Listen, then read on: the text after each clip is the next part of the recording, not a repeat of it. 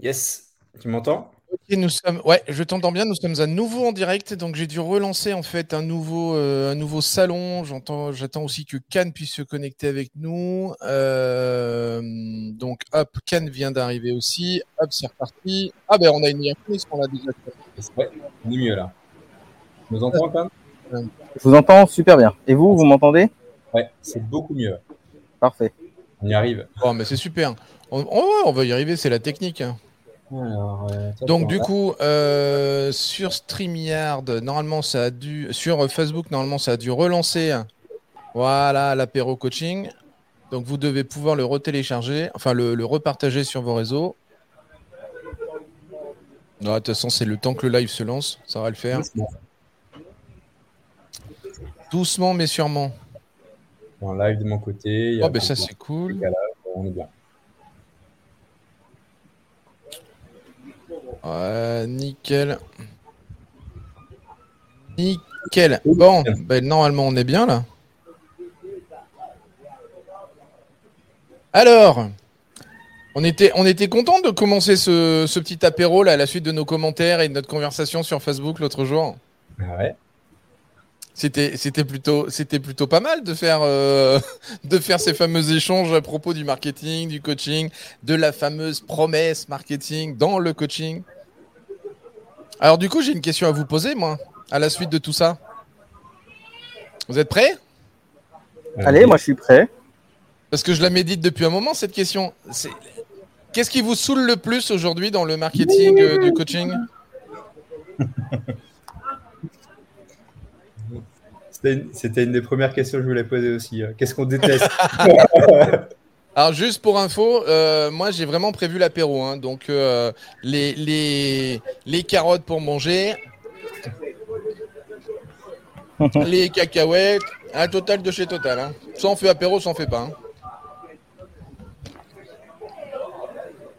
Alors Benjamin, tu veux commencer? Allons-y. Alors, le marketing qui, qui me saoule le plus, personnellement. Donc, euh, moi, je dirais que c'est euh, quand c'est trop beau pour être vrai. C'est le, le- Ouais. le marketing où quand tu lis la chose, tu as l'impression que c'est exception- exceptionnel et que tout va réussir, que tout est beau et, et qu'en fait, too good to be true, en fait. Trop beau pour être vrai.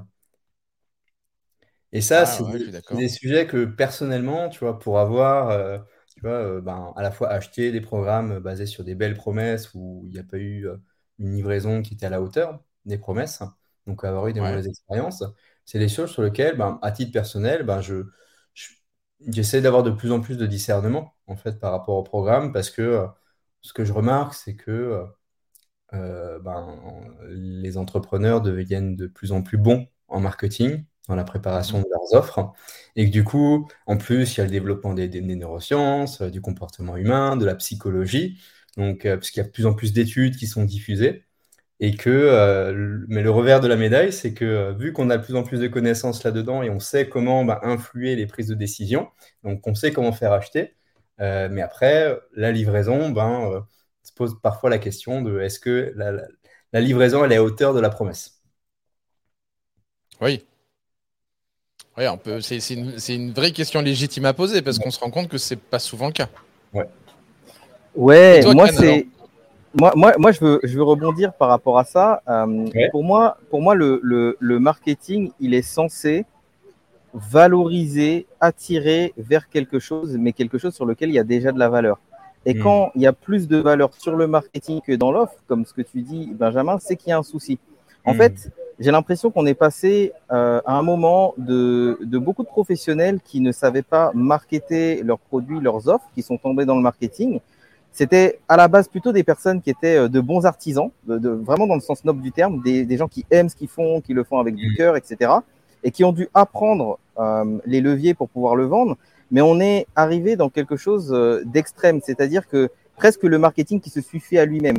Ouais. Je fais du marketing pour pour en faire, pour que ça attire, mais après la livraison, euh, on en verra après. D'ailleurs, si vous regardez bien, dans le marché, honnêtement, qui vous connaissez, combien d'entrepreneurs vous connaissez qui aident euh, réellement, ou en tout cas qui ont ça comme, enfin, je pense qu'il y en a beaucoup qui aident euh, sans que ce soit visible, mais Hmm. qui a vrai, est vraiment positionné pour aider à bien délivrer, pour surdélivrer même. Et c'est c'est ce souci qu'on a, c'est-à-dire que, comme tu disais, Benjamin, il y a le marketing, c'est beaucoup sophistiqué maintenant dans, dans notre écosystème, parce que mi- mine de rien, c'est un petit écosystème, l'écosystème des, des entrepreneurs en ligne. Il y a plein d'entrepreneurs qui sont pas en ligne et qui euh, font pas un dixième de ce que font euh, les gens qui sont en ligne. D'ailleurs, je le répète souvent aux gens, je, je leur dis, euh, rendez-vous compte que ce que vous faites, mine de rien, même si c'est difficile, même si vous avez du mal à trouver des clients, c'est quand même très sophistiqué par Ouais. rapport à plein de business qui n'utilisent pas ces leviers marketing. Et du coup, c'est presque devenu euh, une propre caricature. C'est-à-dire que le marketing surpasse l'offre, alors qu'en fait, il est censé emmener vers une offre qui surpasse. Et moi, moi, je préfère être dans la logique de sous-promettre et surdélivrer que de surpromettre et de sous-délivrer. Et c'est ça que ça me, ça, ça me renvoie à ce que tu, partages, euh, Benjamin. C'est le problème qui se passe actuellement, en fait, où on voit que euh, bah, les meilleurs marketeurs, c'est ceux qui sont plus visibles. euh, et derrière, ceux qui arrivent à ben, bien développer leur activité, c'est ceux qui ont un, pilier vente aussi qui est bien développé de leur côté, donc euh, qui savent faire acheter. Euh, euh, donc, à défaut de, des, personnes qui sont peut-être un peu plus expertes ou qui surdélivrent finalement leurs prestations, euh, mais n'ont pas cette brique marketing ou branding ou positionnement derrière, alors que c'est ceux qui sont peut-être hein, plus en capacité d'accompagner ou aller plus en profondeur dans le- la transformation d'un client. Donc, euh, et là, moi, je vois un petit peu le marché. Donc, comme si on a les écarts qui se creusent de plus en plus. Donc, avec des personnes qui à la fois achètent des grosses promesses marketing et qui sont soit satisfaits ou, déçus, et derrière, ben, euh, ont peut-être une expérience plus négative que positive, et du coup, sur leurs prochains achats, ben, il devient encore plus le, choix. Ben, on dire, il y a une expérience passée qui peut impacter sur la prochaine décision euh, là-dessus. Et l'autre côté, ben, euh, ceux qui sont moins visibles, ben, ils peuvent avoir une certaine démotivation parce qu'ils se rendent compte que voilà, je dois encore développer cette partie-là de marketing, mais j'aime pas ça parce que moi, je suis un artiste, je suis un passionné, j'ai juste envie de délivrer et de délivrer un maximum que je peux. Mais je suis obligé de passer par cette étape-là pour être visible, sinon mon activité n'arrive pas à se développer aussi, rap aussi rapidement ou aussi pérennement en fait. Donc, euh, qu'est-ce que tu en penses, Franck, de ton côté? Bah, moi, de mon côté, je, je, je raisonne beaucoup avec, la, avec le, le mot qu'a utilisé tout à l'heure Ken, enfin les deux mots qu'il a utilisés et qu'il a mis du coup en opposition entre euh, sous-délivré et sur-délivré.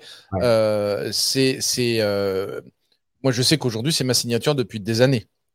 Et les gens me reconnaissent par rapport à ça. C'est-à-dire que j'ai j'ai beaucoup de générosité dans mon business et euh, même avant de vendre. C'est-à-dire que souvent, je vais aider beaucoup même avant de vendre et qu'en fait, c'est parce que j'ai souvent aidé beaucoup que ensuite la personne se rend compte de, euh, de l'intérêt en fait de, de, de, venir investir dans des, dans des programmes payants. Euh, parce que dans, dans, dans ma partie, euh, moi je fais pas de promesses, je peux pas faire de promesses parce que je suis sur le et, et, c'est difficile de faire des promesses parce que je vais être sur une niche qui est tellement liée en fait à l'excellence du client que ça va vraiment dépendre de son entre guillemets de son blocage. Donc je ne peux que démontrer et, et je vends par la démonstration. Mmh. Donc, et tu vois, en ce moment, je m'amuse beaucoup avec TikTok. Je ressors des, pépites de, trucs qui ont euh, quasiment 8-9 ans euh, que j'ai dans mon iPhone, que j'avais jamais utilisé, ou, ou tu vois, des, témoignages rapides que j'avais fait sur mon iPhone et tout. Et je me rends compte que euh, souvent, les, les retours dans les témoignages, c'est euh, ben, il m'a d'abord donné et ensuite, ça m'a donné envie d'y aller. Et là, j'ai vraiment encore plus pris conscience. Je le savais, mais j'en ai encore plus pris conscience de cette partie. Effectivement, d'abord, j'aide et ensuite les gens viennent. Et moi, je me rends compte qu'une fois qu'ils ont acheté, j'ai cette habitude, j'ai cette propension, j'ai cette facilité à surdélivrer. Mmh. Je, je, euh, je me souviens d'une masterclass où je vendais un accompagnement, c'était une, une, une, formation en ligne où il y avait quasi très très peu d'accompagnement. De, de, et en fait, la surprise après, c'était de dire, ben, on va se voir tous les trois mois pendant deux jours à Paris et c'était pas du tout prévu. Et, et, souvent, on me disait, mais pourquoi tu ne mets pas dans ton marketing? Parce que ça ferait venir encore plus de monde. Et je dis, bah ouais, mais en fait, je veux pas qu'ils viennent pour ça. Je veux qu'ils viennent pour en fait tout le reste. Ça, c'est la surprise. Ça, en gros, en gros c'est le gâteau sur la cerise, tu vois. C'était vraiment ça. C'est je donne encore plus, mais en fait, ça leur donne un mindset de ouf pour pour rester, pour recommencer, pour aller encore plus loin.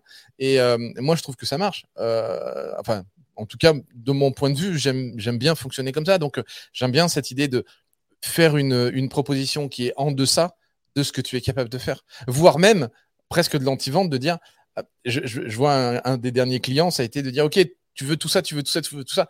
Est-ce que c'est OK pour toi d'imaginer qu'en fait, on va pas du tout travailler sur ça, en fait? Est-ce que ça, tu es capable de l'entendre?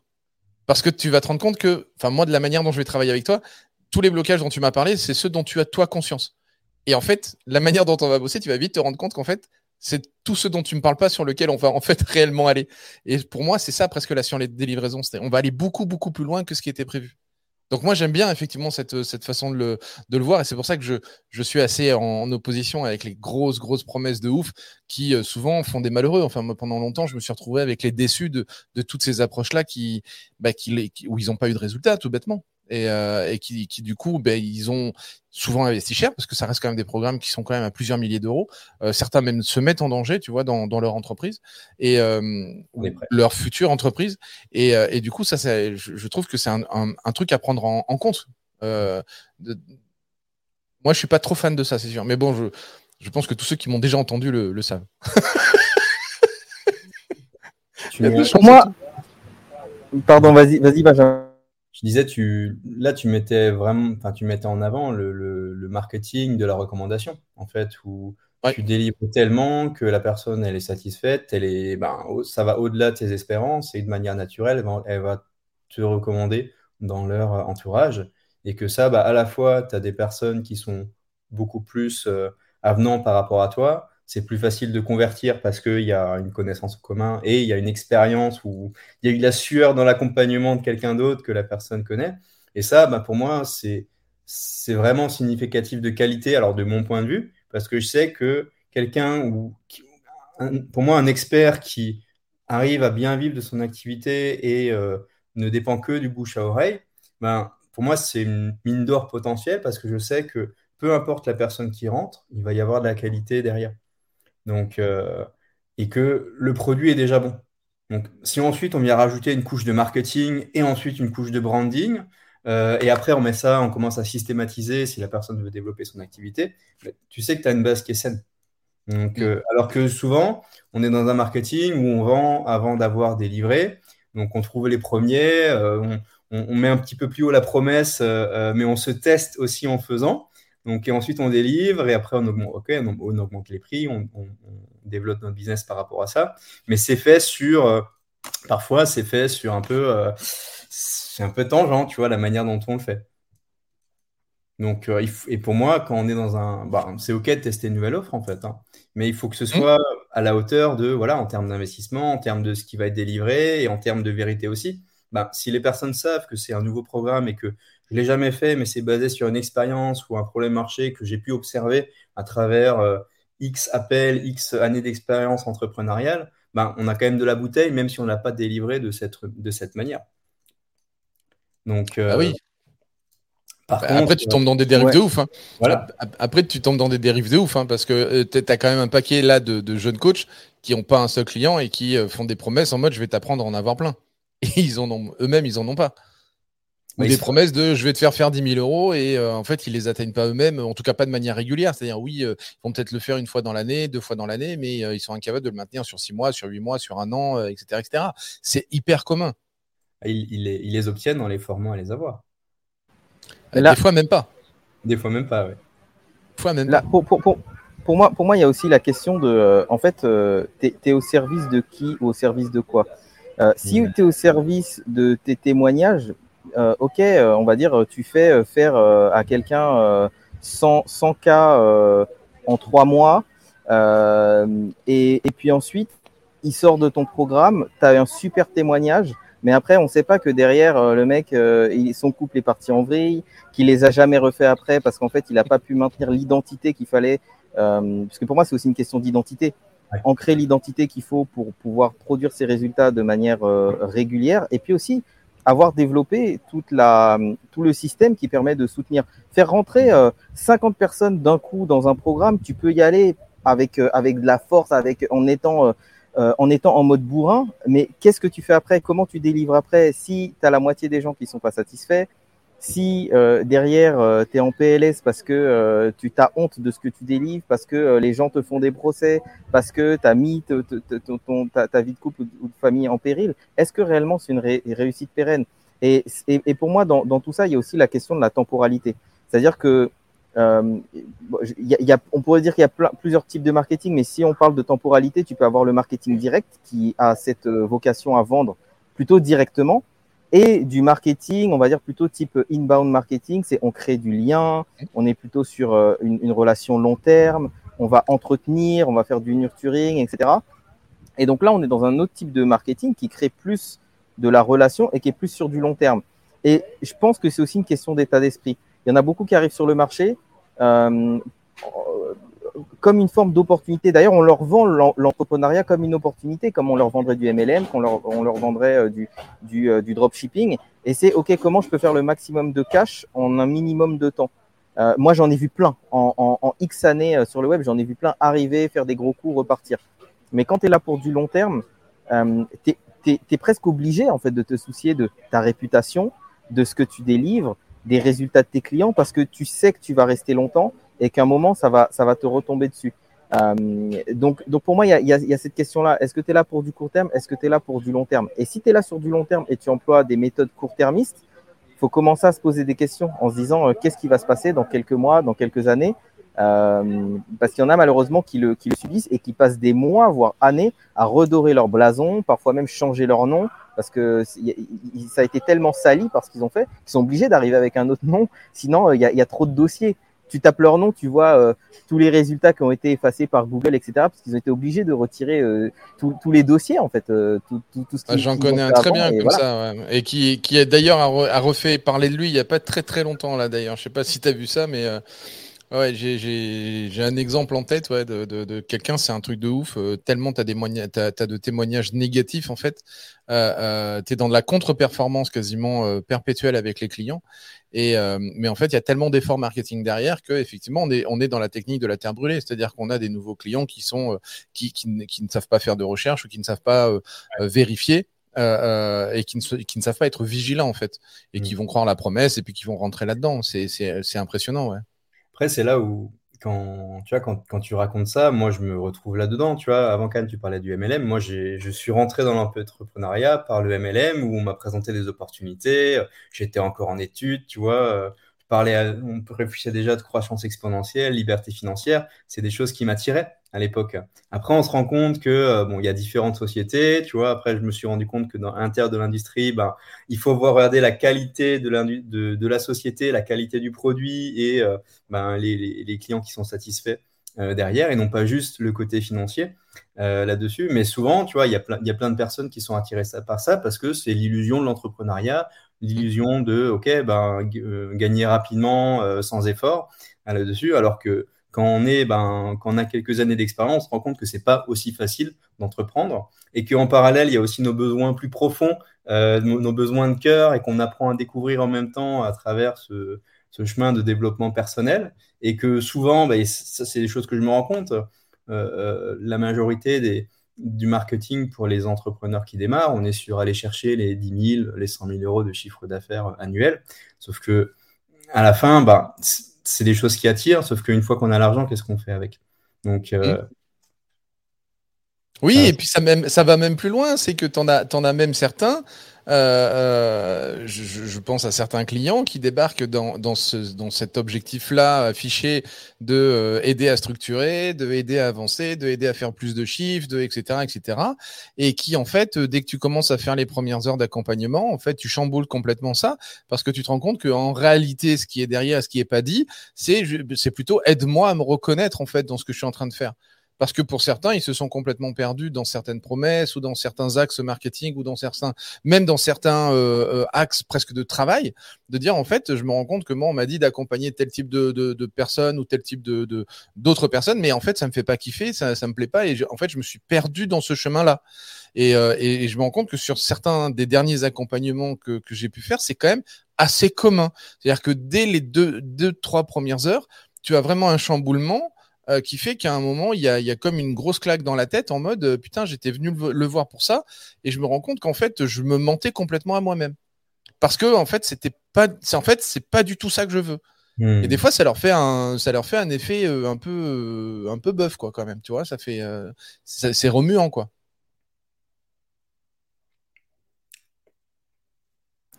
Ouais, mais, mais pour moi, c'est, c'est, Là, là la, la, vraie question, c'est est-ce que tu construis ton empire sur du sable ou est-ce que tu le construis sur du solide?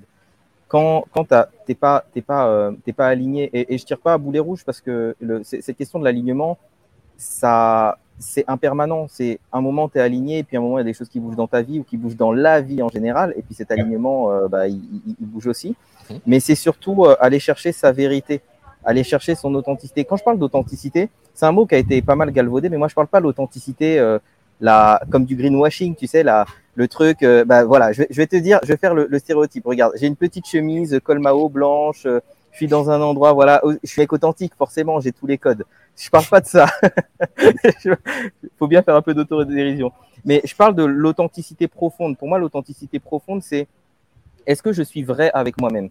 Est-ce que euh, parce que tu peux avoir un, un, rêve qui fait joli sur les réseaux. Tiens, je vais aider tous les petits Africains à bien manger tous les jours. Génial, ça fait ça fait beau, ça te donne une belle image. T'es es, es, le mec euh, euh, parfait, t'es altruiste, génial, super l'image. Mais par contre, quand tu es tout seul face à toi, quand tu es dans tes travers, quand tu es dans tes difficultés, est-ce que réellement tu peux aller puiser dans cette vision pour te donner l'élan? Si c'est pas le cas, c'est que tu n'es pas, pas au bon endroit. Et le, désalignement, on le voit souvent là, c'est tiens, je fais des choses, mais c'est pour me donner euh, bonne conscience.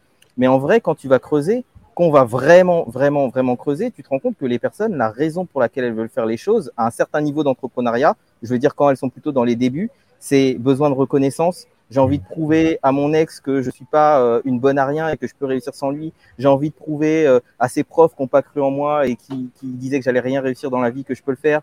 Euh, j'ai envie d'être reconnu parce que papa, parce que maman ne, m'a jamais dit c'est bien ce que tu fais, etc. On est sur des choses qui sont profondes, qui sont des choses de base. Et quand on se rend compte que son vrai pourquoi au début c'est ça et qu'on va vraiment être honnête avec soi-même, là on va aller chercher quelque chose de plus authentique euh, dans, dans, sa posture, dans son marketing, dans la raison pour laquelle on fait les choses, on arrête de se mentir. Par contre, ça, ça peut bouger. Une fois que j'ai dépassé ça, ben, ma vision, elle va peut-être s'élargir, s'étendre. Peut-être que je pourrais penser un peu plus aux autres. Peut-être que j'ai envie d'avoir un impact un peu plus, un peu plus grand. Moi, il y a un moment, euh, 2012, où, où, mon entreprise s'est cassé la gueule. Mon, ma vraie vision, c'était euh, euh, comment je peux refaire de l'argent, quoi? Comment euh, je peux arrêter d'être en mode urgence. Euh, comment je peux arrêter d'avoir la boule au ventre parce que j'ai les huissiers euh, euh, qui, qui, qui m'envoient des courriers tout le temps? C'était ça en fait mon, mon, mon pourquoi. Le, le, mon impact et tout, mais, mais mes fesses, il n'y avait pas d'impact en fait. L'impact, il était pour moi d'abord, moi d'abord. Après, une fois que j'ai dépassé ça, ok, là, je pensais un peu plus à mon cercle un peu plus étendu. Et puis après, quand je me sens dans une, une bonne posture, là, ouais, je peux penser à j'ai envie de voir des gens réussir, j'ai envie d'avoir cet impact, etc. Mais ça, ça demande d'être vrai avec soi-même et d'arrêter de se mentir. Quand tu penses aux 10 cas, pourquoi tu veux les faire? Et en vrai, c'est très drôle parce que je pense que c'est allez les trois quarts des gens quand je leur demande pourquoi 10 cas exactement, euh, ils sont incapables de, de, me le dire en disant qu'est-ce que tu vas payer avec? Ben en fait, ils savent pas. Et il y a un fantasme autour de faire 100 cas à l'année, autour de faire un million, sauf que le jour où tu les as fait, tu te rends compte que tu as exactement les mêmes problèmes. Et tu as même des problèmes amplifiés parce que tu as des problèmes. Ah ouais. Tu pas les mêmes problèmes. Ouais, non, tu pas les mêmes, t'as pas les, même pas les mêmes problèmes, mais tu as toujours des problèmes. Et il y a une espèce de fantasme de quand j'arriverai à 100K, quand j'arriverai à 50K par mois, quand j'arriverai à 100K par mois, voilà ce qui va se passer. Ben, en fait, il se passe rien de plus si c'est pas attaché à quelque chose qui a un impact euh, palpable, réel sur ton environnement, sur euh, ta réalité, sur euh, voilà. Donc bref, je sais pas si on s'éloigne du sujet, mais en tout cas pour moi, c'est ce que ça m'a euh, invité à partager quand tu parlais justement de cette, euh, de cette vision. Et je pense aussi qu'une fois que tu es au bon endroit, la bonne vision, que tu es dans ton authenticité, forcément ça se ressent dans ton branding et dans ton, dans ton marketing. Mais je parle de cette authenticité profonde en fait, celle où, euh, euh où progressivement tu sens que tu n'as plus rien à prouver, progressivement tu sens que euh, entre ce que tu dis et ce que tu fais, il y a un alignement. C'est ça que j'entends par l'alignement. Moi, c'est est-ce que ce que je dis et ce que je fais, est-ce que c'est congruent? Moi, tu peux venir à 3 heures du matin euh, chez moi, tu peux venir euh, avec mes amis, tu peux venir avec n'importe quel groupe de personnes avec lesquelles je suis. Tu verras le même mec euh, qui fait ses lives euh, le jeudi soir et qui coach ses clients. Il n'y a, pas, a pas de différence parce que euh, pour moi, c'est vraiment un truc important. C'est comment est-ce que je peux être le plus vrai. Je le fais pas pour les autres, hein, je le fais pour moi surtout. Je le fais pour moi. Pour moi, être vrai avec moi-même, c'est c'est euh, bah, hyper important. C'est tout. ça, ça fait combien de temps que tu en reprends en Cannes longtemps. et il y, a eu la, y a eu la sueur derrière. Il y a eu la sueur et, et, des prises de conscience au fur et à mesure. Exactement.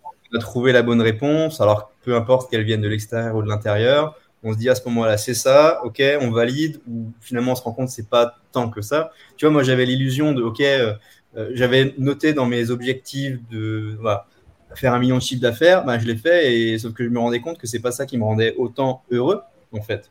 Et, et le fait d'avoir atteint les, les 1 million de chiffre d'affaires sur une période rapide, en, enfin, en hyper croissance, ben, tu te rends compte qu'il y a eu des sacrifices qui ont dû être faits. du coup, est-ce que demain, je suis OK à, voir, à relancer une activité, on va dire à, générer un million de chiffre d'affaires en moins d'un an, euh, euh, donc en mettant bah, sa vie personnelle ou son couple à côté? Aujourd'hui, ben, je ne suis, suis plus 100% d'accord avec ça.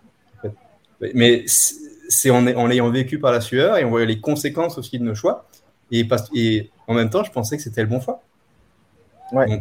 mais ça, c'est en l'apprenant. Alors, c'est soit on le vit personnellement, avec euh, du plaisir et de la souffrance, ou bah, on voit l'histoire d'un autre ou qui va nous parler parce que ça va nous inspirer, ou on va se dire, OK, bah, on va essayer de ne pas reproduire les expériences passées euh, là-dessus. Ça me permet peut-être d'enchérir sur... Euh, il y avait un, de, tes, un, de tes, commentaires, Franck, ce dernier jour, c'est est-ce qu'on a besoin de, est-ce que on a besoin d'avoir traversé le chemin pour coacher?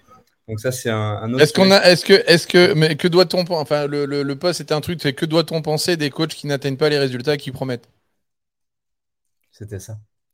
J'adorais, j'adorais ce poste parce que euh, parce que d'abord il était évidemment suffisamment non spécifique pour que chacun euh, euh, fasse fasse résonner sa propre douleur ou ses propres doutes ou ses, ses propres réflexions. Donc il était il était drôle par rapport à ça. mais effectivement la question telle qu'elle est posée était effectivement une question rhétorique, mais mais et qui peut en fait se répondre des deux manières.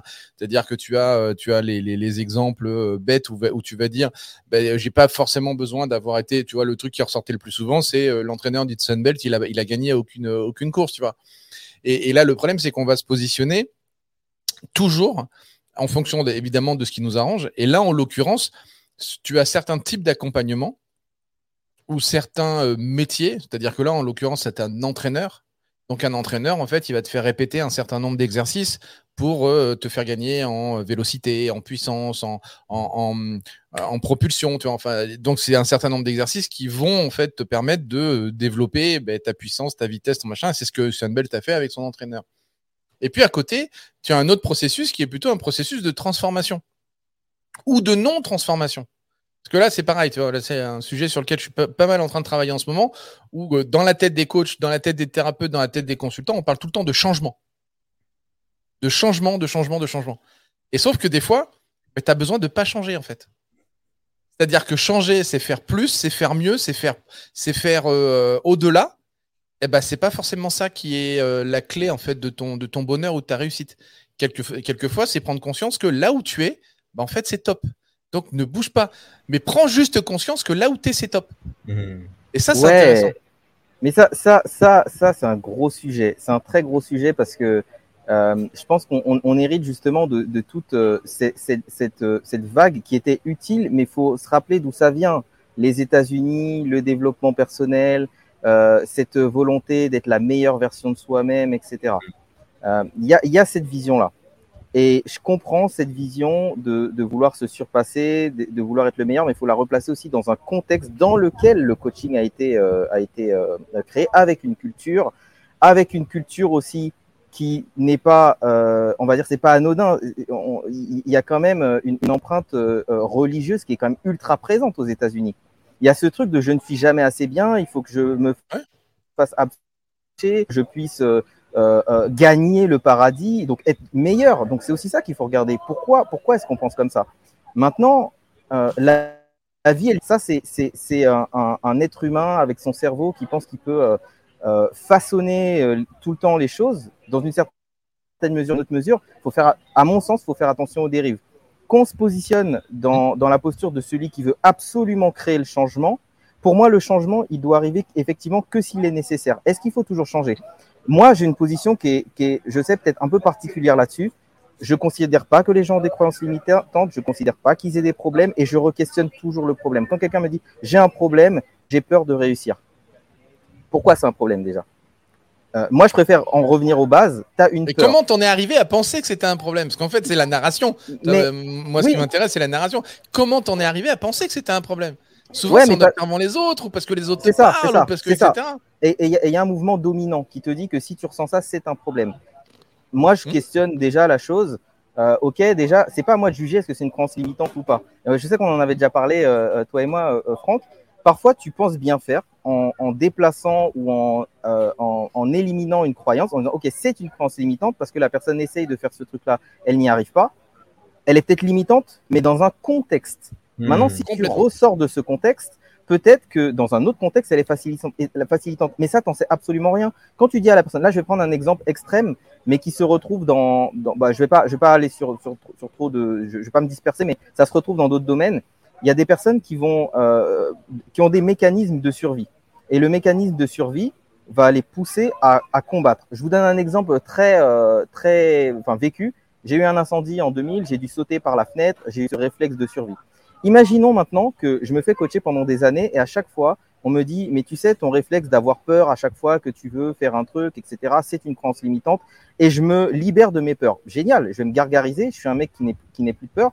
Peut-être que le jour où je me retrouve avec euh, euh, une situation dangereuse, je n'ai plus le réflexe de survie. Donc, on m'a enlevé une croyance qu'on croyait être limitante et en fait, en vrai, on m'a enlevé euh, une, capacité de survie. Là, je pousse l'exemple un petit peu loin, mais globalement, c'est ce qui va se passer. Et il y a beaucoup de personnes qui ensuite n'identifient plus leur mécanisme de survie. Moi, je pars du principe que euh, on doit d'abord observer, observer et, avoir beaucoup de hauteur de vue et de perspective. Est-ce que le problème est un problème? Déjà, je prends, je prends aucun mot pour acquis. Quand un client arrive, moi j'ai un problème. Est-ce que c'est un problème? Honnêtement, je pense que deux tiers, trois quarts du temps, ce n'est pas un problème. C'est une question de perspective et une question de contexte. J'ai un problème, j'ai pas confiance en moi. Ah bon, ok. Euh, Est-ce que tes parents Oui, oui, j'ai deux enfants. Euh, si je te dis que tu es un mauvais père ou une mauvaise mère, ah non, non, je sais que je suis un bon père, une, une bonne mère. Ah bon, pourquoi? Tu as confiance en toi? Ouais, je suis sûr. Ok. Donc tu as confiance en toi dans ce contexte-là. Tu n'as pas confiance en toi dans un contexte particulier qui est lié à l'entrepreneuriat, etc., etc. Donc pour moi, il y a euh, effectivement, faut faire attention à ce euh, à ce côté euh, qui est euh, et qui est qui est valorisant hein, quand, quand, on est coach. Euh, qu'on est accompagnant, euh, pouvoir changer des vies, etc. C'est génial, avoir de l'impact. Moi, j'aime voir l'impact qu'on peut avoir sur des personnes, mais attention aussi à ce côté égo où, si on veut trop avoir la paternité, on, va absolument chercher le changement, alors que le changement n'est pas nécessaire euh, ou n'est pas n'est pas la, voie absolue à suivre. donc voilà, il y, y, a, besoin, à mon sens, d'avoir aussi cette posture d'humilité mais d'humilité à un niveau euh, presque spirituel, humain, en se disant, et si la personne avait déjà tout en elle, et si euh, elle n'était pas dysfonctionnelle, et si il n'y avait pas tout à changer? Euh, mais moi j'aime l'hypnose pour ça, parce que quand, hmm. on a, quand moi je me suis formé à l'hypnose, le, le, le paradigme de base c'était celui-là, c'est que dans l'inconscient il y a toutes les ressources. Et donc en fait, on n'est pas dans une sorte d'apport euh, euh, en mode moi j'arrive en tant que euh, mon cheval blanc, le héros, la bannière, je vais porter très haut le, changement et tout ça. On, est en mode hyper humble. En fait, on, est juste en train d'aider l'inconscient à remettre en gros un peu d'ordre là où il y a du bullshit. On est en train de remettre un petit peu d'ordre là où il y a du chaos. Ce qui tombe bien parce que théoriquement le coaching c'est un espace sécure pour que le client il dépose son chaos pour que quelque chose émerge de ce chaos. Donc ça veut bien dire que c'est son chaos et que ça émerge de son chaos. Mais aujourd'hui, quand tu... Enfin, moi je suis navré encore une fois, mais qui parle comme ça? À part les old school, hein, moi je, je, suis en tête avec la grosse bannière. Il y a Anita, je pense, qui va, va, va réagir de la même manière, ça va lui parler. Mais, mais euh, on, enfin ça, ça on, on, parle quasiment plus comme ça du, du changement, on en, ou du non-changement. On en parle plus en mode protocole, processus, euh, stratégie, euh, les, les, ou des plans d'action. Aujourd'hui, j'ai plein de clients qui finissent une, session de coaching en me disant, bah alors tu me donnes quoi à faire? Bah tu sais, je suis pas ton père, je suis pas de ta mère euh, c'est embêtant si je te donne rien à faire en fait. Et tu vois que ça les choque quasiment. Alors évidemment, c'est un peu provoquant, mais ça les choque presque parce qu'ils ont l'habitude, entre guillemets, qu'on leur donne une forme de guide de passage à l'action. Et c'est grâce à, ce passage à l'action qu'ils sont persuadés de pouvoir changer ou de pouvoir évoluer ou etc. etc. C'est un vrai paradigme différent, je trouve. Sauf que quand, tu es dans une posture comme ça, c'est OK, ben, qu'est-ce que je dois faire, coach? Tu donnes un peu euh, tes propres pouvoirs au coach alors que euh, mmh on va dire, notre rôle, c'est pas justement, c'est, ben, ok, je te donne des conseils, que ce soit actionnable ou pas, ou à, on va dire, euh, aller creuser des choses à l'intérieur de toi, mais tu, te, tu, les vois, tu vois la personne une fois par semaine, une fois par mois, mais entre la semaine et le mois qui s'est passé, ben, l'entrepreneur, il se met en mouvement sur peut-être d'autres sujets, parce qu'il il n'y a pas que le sujet sur lequel on travaille, ben, qui a bossé, il y a d'autres sujets qui sont complémentaires. Donc, Et regarde, il y a, y, a, y a Cannes qui m'a aidé à mettre de l'ordre, moi aussi, dans mon chaos. Euh, et, et, et, moi, j'ai posé un certain nombre de piliers dans la façon dont je pouvais euh, justement euh, euh, mettre de l'ordre là-dedans. Et il y a la partie esprit, que moi j'ai appelé Inception Mind, la partie esprit. Et dans cette partie, le, le paradigme, c'est quand il y a un truc qui va pas, c'est parce qu'on a perdu notre pouvoir personnel. Hmm. On l'a cédé, on l'a donné ou on se l'est fait voler. L'objectif principal, il est de reprendre ce pouvoir personnel. C'est-à-dire que je suis à l'origine de mes décisions, je suis à l'origine de ce que je veux, je suis à je redeviens en fait acteur-réalisateur de ma vie. Et, moi, le terme que tu disais tout à l'heure, Cannes, moi qui me fait bondir le, côté euh, euh, la, meilleure version de soi-même, mais ça, j'ai fait une interview il y a pas longtemps. Il y a le, le monsieur qui me dit, mais Franck, j'ai une question à te poser. T'étais qui Tu es qui Tu deviendras qui? Bah, j'étais Franck, je suis Franck et j'espère que je resterai Franck dans le futur. Et, je sens un vrai truc dans son, tu dans, dans, sa réaction où il est en fait un peu buggé. Il, il comprend pas trop ma, ma réponse parce qu'il s'attendait, et d'ailleurs il me l'a dit après, il s'attendait à ce que je parle de, de, de, de changements profonds, tu vois, de trucs, de grosses visées, de, de trucs gigantesques à atteindre, de, de gros challenges et tout ça. Et moi je dis non, moi tu sais, être moi-même, c'est un super gros challenge en fait déjà. Rien, et de le maintenir, c'est déjà un super gros challenge. Alors, ah oui, oui, mais tu vois, par exemple, quand tu dis ça, être soi-même, déjà, rien, rien que ça, tu vois, quand tu dis à une personne, euh, ouais, mais euh, sois toi-même, c'est compliqué, hein. C'est compliqué, c'est très, très compliqué. Déjà. par les autres. D'ailleurs, lui dire ça, d'ailleurs, lui dire ça, ça reste une connerie à mon sens, hein, parce que c'est une injonction inatteignable. Non, mais et déjà, et déjà, qu'est-ce que ça veut dire? Et quand tu dis euh, toi, c'est quoi? Comme, comme quand tu dis à une personne, écoute-toi. Qu'est-ce que ça veut dire écoute-toi quand tu, quand tu te dis écoute-toi, quelle part de toi tu écoutes? Est-ce que tu écoutes la part qui est dans le manque, qui est dans la peur? Est-ce que tu écoutes la part qui est euh, en expansion, dans son abondance? Est-ce que tu écoutes ton mental? Est-ce que tu écoutes ton cœur? Enfin, tu vois, déjà rien que ça, c'est quand même une, grosse question.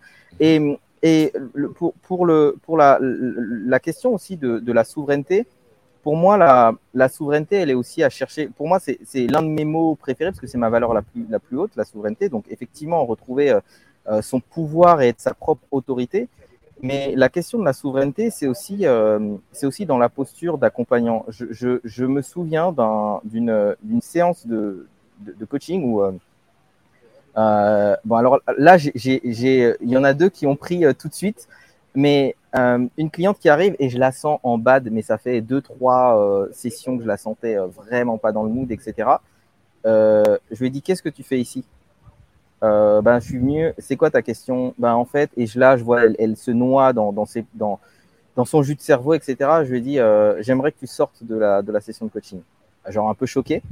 Euh, oui, en fait, tu n'as rien à faire ici. Waouh, là, pareil, elle comprend pas. Et en fait, je lui dis, en fait, ta place là, c'est dans ton lit à te reposer. Tu as besoin de prendre soin de toi.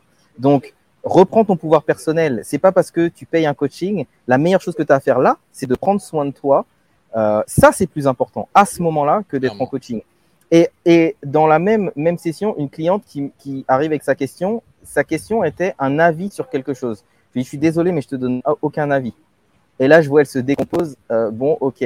Je dis, ouais, ça, ça peut te paraître injuste. Tu peux, tu vas me détester, mais je pense que c'est la meilleure chose que je puisse faire, c'est de ne pas te donner mon avis. Tu as une problématique avec ton besoin de validation on a travaillé dessus de différentes manières. Euh, tu, tu, ressens encore le besoin d'avoir ma validation, et eh ben je te la donnerai pas. Sinon, tu ne mm. prendras jamais ton pouvoir personnel. Ce serait facile pour moi de lui dire, bah écoute, euh, voilà, je te donne la super réponse, merci Can, waouh. Après, tu me fais un commentaire sur les réseaux, waouh, Can m'a aidé à prendre la meilleure décision de ma vie. Ok, mais tu reprendras pas ta souveraineté en fait. Donc là, moi, à ce moment-là, mais encore une fois, je, je, le dis pour les personnes qui regardent, aussi pour, pour vous inspirer, parce que euh, ça, c'est aussi euh, beaucoup de questionnements, le fruit de, d'années de, moi coacher des personnes, me poser des questions, prendre de la hauteur. Euh, et maintenant, je peux me dire que je peux me permettre de faire ça, être confrontant aussi vis-à-vis des clients et que la confrontation là est beaucoup plus impactante que d'essayer de coacher la personne. Si je me mettais à faire un outil de coaching pour, pour l'aider à, à utiliser un outil de coaching pour l'aider à retrouver euh, à se libérer de la validation externe, etc., on prendrait énormément de temps. Là, je pense que ça l'a beaucoup plus choqué sur le moment. Euh, ça a créé une rupture par rapport à euh, la manière dont j'ai eu l'habitude de l'accompagner et, et, ça a été, euh, pour elle, ça a été puissant en fait. Ça a été vraiment puissant. Donc moi, je crois aussi dans le, dans le cadre et dans la posture comme vecteur pour, pour, pour apporter ce que la personne veut, a besoin de vivre en fait et, de transcender plutôt que toujours aller devoir chercher l'outil qui permet de. C'est là où la posture du coach, où à la fois, ben, ok, on veut forcément aider la personne euh, qu'on a en face, euh, sinon on n'aurait pas cette euh, relation humaine qu'on a dans, l'accompagnement. Mais on pour aller à un autre niveau en termes de coaching, c'est arriver un peu à sortir du cap, dire ok, pourquoi je coach? Est-ce que je coach pour faire plaisir à mon client qui m'a donné de l'argent et je vais lui dire ce qu'il a envie d'entendre, euh, que ça lui serve ou pas? Euh, Ou euh, ben, je suis addict au résultat, du coup je vais essayer de trouver une solution pour pouvoir me, enfin, me nourrir moi-même tu vois, par rapport aux résultats que j'ai pu, euh, que j'ai pu avoir. Et prendre cette posture, arriver à aller à contre-courant justement et pas donner ce que la personne donne, mais lui donner ce qu'elle a vraiment besoin, que ce soit notre intuition, notre expérience, notre conscience bah, ça demande bah, forcément des, des, des, centaines, des milliers d'heures de coaching, de la bouteille, de la prise de recul sur la façon dont on coach et euh, nos propres mécanismes inconscients aussi, parce que il y a des coachings dans lesquels on va, on va un peu plus dans le sens du client parce qu'on a peut-être plus de mal avec ce genre de personnes et d'autres avec qui on, a, on arrive beaucoup plus à être dans la confrontation. Donc ça, c'est aussi notre propre expérience euh, entrepreneuriale de coach. Donc, euh, et arriver à prendre du recul là-dessus, c'est enfin, c'est à la fois prendre conscience sur son, enfin, se juger soi-même, tu vois, et aller chercher cette, cette excellence, ces millimètres, cette sagesse dans la qualité de l'accompagnement. Donc, euh, et euh, arriver à faire la part des choses par rapport à son ego, parce qu'on est aussi dirigé par notre ego, ce qui est bien. Donc, dans une question de survie où euh, ben, des fois ça nous donne, ça nous pousse à l'action, ça nous donne des résultats. Mais par quand on, donne, quand on est trop là-dedans, ben il y a des à côté derrière, et après on paye le prix. Ouais, c'est clair. Mais là, il y a un truc, du coup, euh, hier, dans mon groupe de supervision, il y a une, on a abordé un truc de, de marketing, une, une, une, sorte de, de, comment on va appeler ça, de, de, de, marotte, tu vois, un truc qu'on dit, c'est quand tu dis, il faut leur vendre ce qu'ils veulent et mmh. leur donner ce dont ils ont besoin. C'est vrai qu'en marketing, on va dire ça. Là où euh, moi je serais curieux d'avoir vos retours à vous, c'est euh, dans, dans, le, dans, le, dans ce monde un peu spécial du coaching ou de la thérapie, euh, parce que même le consulting, j'aurais tendance à, à dire c'est plus facile ou même dans la formation, mais vraiment dans ce processus un peu lié à la thérapie, au coaching, tout ce qui est lié un peu à l'émotionnel, à la personne, où tu vas compter sur les ressources du client pour, pour avancer. Et souvent, il vient, et on se rend compte qu'en fait, il vient pas pour le vrai problème. Comment mettre en, œuvre ce truc-là en, restant, euh, j'aime pas le terme, mais on va l'utiliser parce qu'il est reconnu par le monde du, du coaching, mais comment être aligné ou rester aligné? Honnêtement, je sais pas si je, honnêtement, je sais pas si je saurais euh, vraiment répondre à, à, à, cette question euh, à, à 100%. Je pense que je vais plutôt juste partager ce que je ressens maintenant, ce qui est vrai pour moi pour l'instant, là, là, à l'instant présent. Euh, euh, je pense qu'il n'y a pas, il y a pas, il y a pas, euh, il y a pas une seule vérité, une seule vérité là-dedans. Il y a des gens qui viennent pour ne pas changer qui viennent voir un coach pour ne pas changer. Donc, euh, je me suis mis un truc en tête et euh, je me suis persuadé que c'était ça qui était important. Et ils arrivent aussi à, à emporter le coach dans, dans, leur, dans leur croyance. Mmh. Et j'ai pas de jugement par rapport à ça. Est-ce que le coach a, a été s'est fait duper ou quoi? J'en sais rien en fait. Parce que peut-être que pour l'instant, c'est ce dont la personne a besoin, c'est absolument de croire en, en ce qu'elle croit être vrai et c'est d'y aller, même si c'est pas ce qui est mieux pour elle. Euh, à ce moment-là, c'est ce qui est vrai pour elle. Et puis, il y a aussi des personnes euh, qui viennent avec euh, plus de flexibilité. Euh, moi, j'en ai eu. J'ai des personnes qui sont venues pour un coaching business, mais c'est vrai que moi, mon approche, elle est un peu particulière. On va travailler sur l'être, on va travailler sur différentes choses avec des approches notamment de euh, de d'art thérapie dynamique, de d'énergétique, etc. Donc, il y a il y a une approche qui est un peu différente. Et il y a des personnes qui viennent pour un but et qui ressortent, euh, elles sont venues pour travailler sur leur business. En fait, euh, elles repartent. Oui, le business a avancé, elles ont plus de clarté, elles ont plus de, de fondation, mais en vrai, elles ont euh, rencontré l'homme de leur vie parce qu'elles sont devenues une autre personne. Ou je pense à une cliente qui a changé complètement sa vie, son business a changé, mais c'est surtout tout le reste autour qui a changé en fait. dans sa posture avec son ex, dans les possibilités qu'elle offre à ses enfants, dans sa, vision. moi, j'essaye de rester le plus humble possible par rapport à ça, c'est-à-dire pas être dans l'injonction. La personne, elle a fixé un plan. Euh, en général, au premier coaching, on arrive à voir. Moi, j'aime bien creuser pour voir si le plan est, si ce qu'elle veut, c'est vraiment ce qu'elle veut. Euh, et puis à ce moment-là, se dessine ce qui doit, se dessiner. Et je suis très humble par rapport à ça. C'est-à-dire que j'ai abandonné l'idée de projeter. Je l'avais moment. J'ai abandonné l'idée de projeter mes propres désirs sur ceux de mes clients. Donc ça veut dire que il y a des personnes, je les vois bien avoir un, business qui va cartonner, qui peut faire plusieurs millions, etc. Euh, et c'est pas ce qu'ils veulent. Ils en ont le potentiel, mais c'est pas ce qu'ils veulent. Et c'est ok en fait. Tu vois, je vais pas essayer de les pousser en leur disant mais si regarde, va chercher plus d'ambition. Moi, j'aime que les personnes élèvent leurs standards. Euh, mais élever ses standards, c'est pas nécessairement euh, faire plus d'argent. Élever ses standards, ça peut être euh, avoir un, un, un, une expérience de vie plus riche, plus, libre, avec plus de temps, des relations plus profondes, etc. Il y a un de mes mentors qui avait un business à 30, 40 millions euh, par, euh, par an et qui a descendu son business à 6 millions avec largement moins d'emmerdes. Donc, il est passé de 50 salariés à, à 5. Euh, et il a euh, beaucoup plus de profits euh, parce qu'il fait quasiment 5 millions de profits et largement d'emmerdes avec une, une, une, une, manière de délivrer qui pour lui est fun et très light, etc. Donc, et c'est quelqu'un de très, très ambitieux, mais l'ambition, ça va pas se, se, jauger uniquement sur le CA, etc. Et voilà, pour, pour moi, j'accepte ça. J'accepte qu'il y a l'impermanence et qu'en cours de route, la personne, elle peut, il y a des choses qui peuvent naître. Euh, surtout, surtout, surtout quand on travaille dans des couches plus profondes. Quand on travaille dans des couches plus profondes de l'être, il y a des choses qui partent de l'intérieur vers l'extérieur. Une personne qui crée juste sa vision avec son mental, elle, elle ne va reproduire que ce qu'elle connaît déjà. Donc, elle va euh, plus ou moins être sur la même trajectoire, mais dans une euh, courbe ascendante idéalement. Mais quelqu'un qui va créer depuis cet espace intérieur, il y a d'autres chemins qui vont se créer, peut-être inattendus. Moins la personne se connaît, moins elle a exploré qui elle est, plus le, le, le, le chemin sera inattendu. Euh, et, et, pour finir, j'essaye d'en revenir au basique. C'est quoi en fait d'être humain et c'est quoi de vivre? Pour moi, la vie, c'est une suite d'émotions et de sentiments. Qu'est-ce qui te produit ces émotions et ces sentiments? Ça peut être des expériences, ça peut être euh, des expériences que tu t'achètes avec de l'argent, ça peut être de l'ambition, ça peut être plein de trucs. Mais la, la base de la base de la base, ça touche l'être en fait. C'est les sentiments et les émotions que tu vas que tu vas ressentir.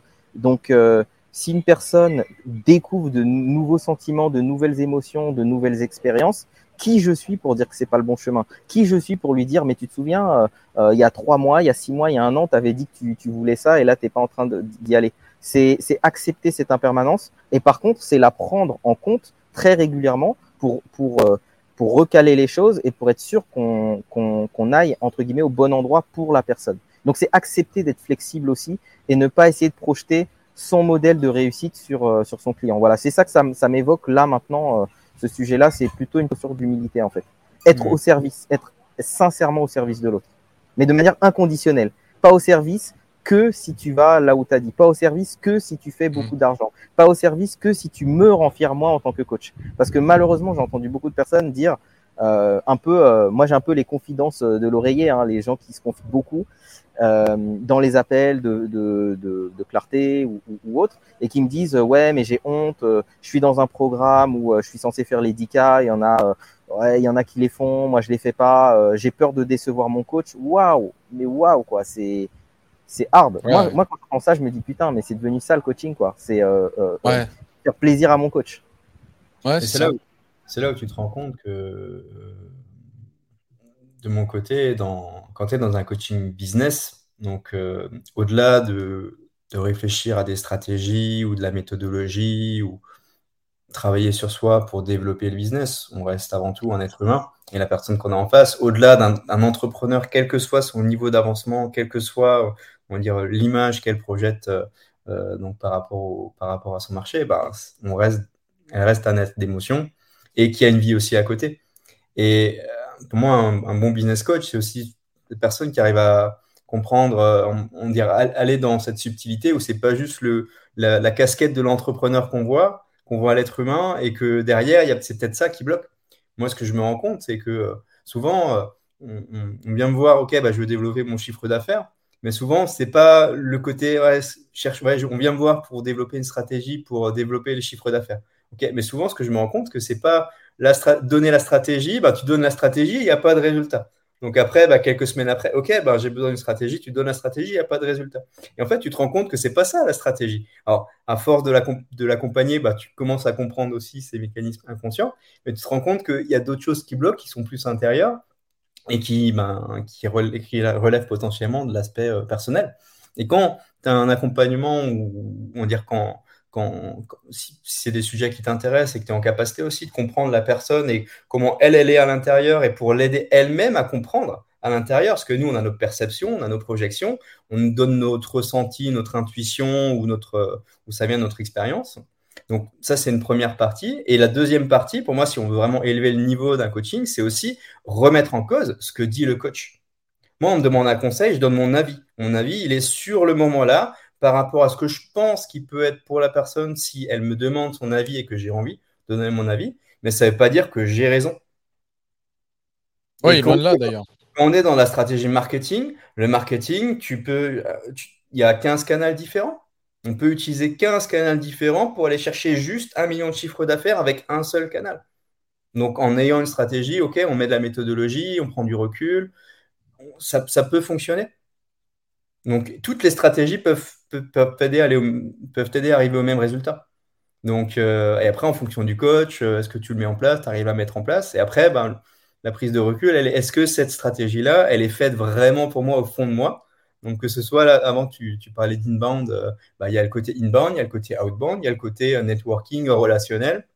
on est tous fait, on, on a tous plus ou moins un peu de facilité par rapport à ça. Donc, soit on décide d'aller dans les facilités et peut-être qu'on peut avoir plus de résultats, soit on veut y aller jouer un petit peu plus dur, mais peut-être que ça peut nous apporter un peu plus d'impact sur le moyen long terme. Mais du coup, on doit y aller un peu la sueur parce qu'on ne le connaît pas encore et on apprend. C'est intéressant parce que il y a, y a hum, je, regardais notre titre là, euh, coaching et marketing. En fait, j'ai le sentiment, bah, j'ai fait plusieurs euh, masterminds, plusieurs groupes, plusieurs choses comme ça, et, je me suis euh, quand même quasiment tout le temps rendu compte que ce qui manquait le plus, c'est-à-dire ce qui était presque le plus facile à livrer, la livraison où tu étais quasi garanti de l'obtenir, c'était le marketing, c'est-à-dire des stratégies. Hmm. C'est-à-dire euh, du pas à pas, du framework, du euh, euh, petit 1, petit 2, petit 3, comment tu fais des vidéos YouTube, comment tu fais des vidéos TikTok, comment tu fais des pubs Facebook, etc. Donc, le marketing, tu es quasi sûr d'obtenir de la livraison. Là où moi j'ai été vraiment déçu, c'est quand j'ai été tout le temps chercher ben, la part coaching. C'est-à-dire la part vient chez moi, euh, gratter sous la surface ce qui, ne, ce qui bloque en fait et que je ne peux pas faire seul. Hein. J'ai beau avoir 15 euh, ans de, coaching derrière, des milliers d'heures de consultation, je ne peux pas m'auto-opérer du cœur. Ben là, c'est la même chose. Je ne peux pas m'auto-coacher à ce niveau-là de blocage. Donc, j'ai besoin d'avoir quelqu'un qui va faire. Alors, aujourd'hui, ça prend plein de, plein de terminologies euh, différentes. Tu as le deep coaching, tu as le fast coaching, tu as tous ces trucs-là. Mais le, fondamentalement derrière, c'est euh, oui, le deep coaching, c'est-à-dire au sens profond du terme. C'est-à-dire vraiment arrêter de te faire euh, par ton esprit et avoir quelqu'un qui va t'aider à euh, justement poser ton chaos, même quitte à ce qu'il fasse rien, juste donner l'espace pour poser ton chaos. Et que ensuite, eh ben, il y ait ce fameux travail d'émergence. C'est-à-dire que le chaos, il est posé. C'est un peu comme si tu avais bien vomi et maintenant tu grattes dedans. C'est un peu. Euh, mais mais au-delà de l'aspect euh, prendre conscience, tu vois, l'idée de gratter dedans, c'est pas prendre conscience de ce que j'ai trouvé. C'est au moins comme c'est vomi, c'est dehors, c'est en dehors. Euh, maintenant, je, vais pouvoir. autre chose va pouvoir se construire.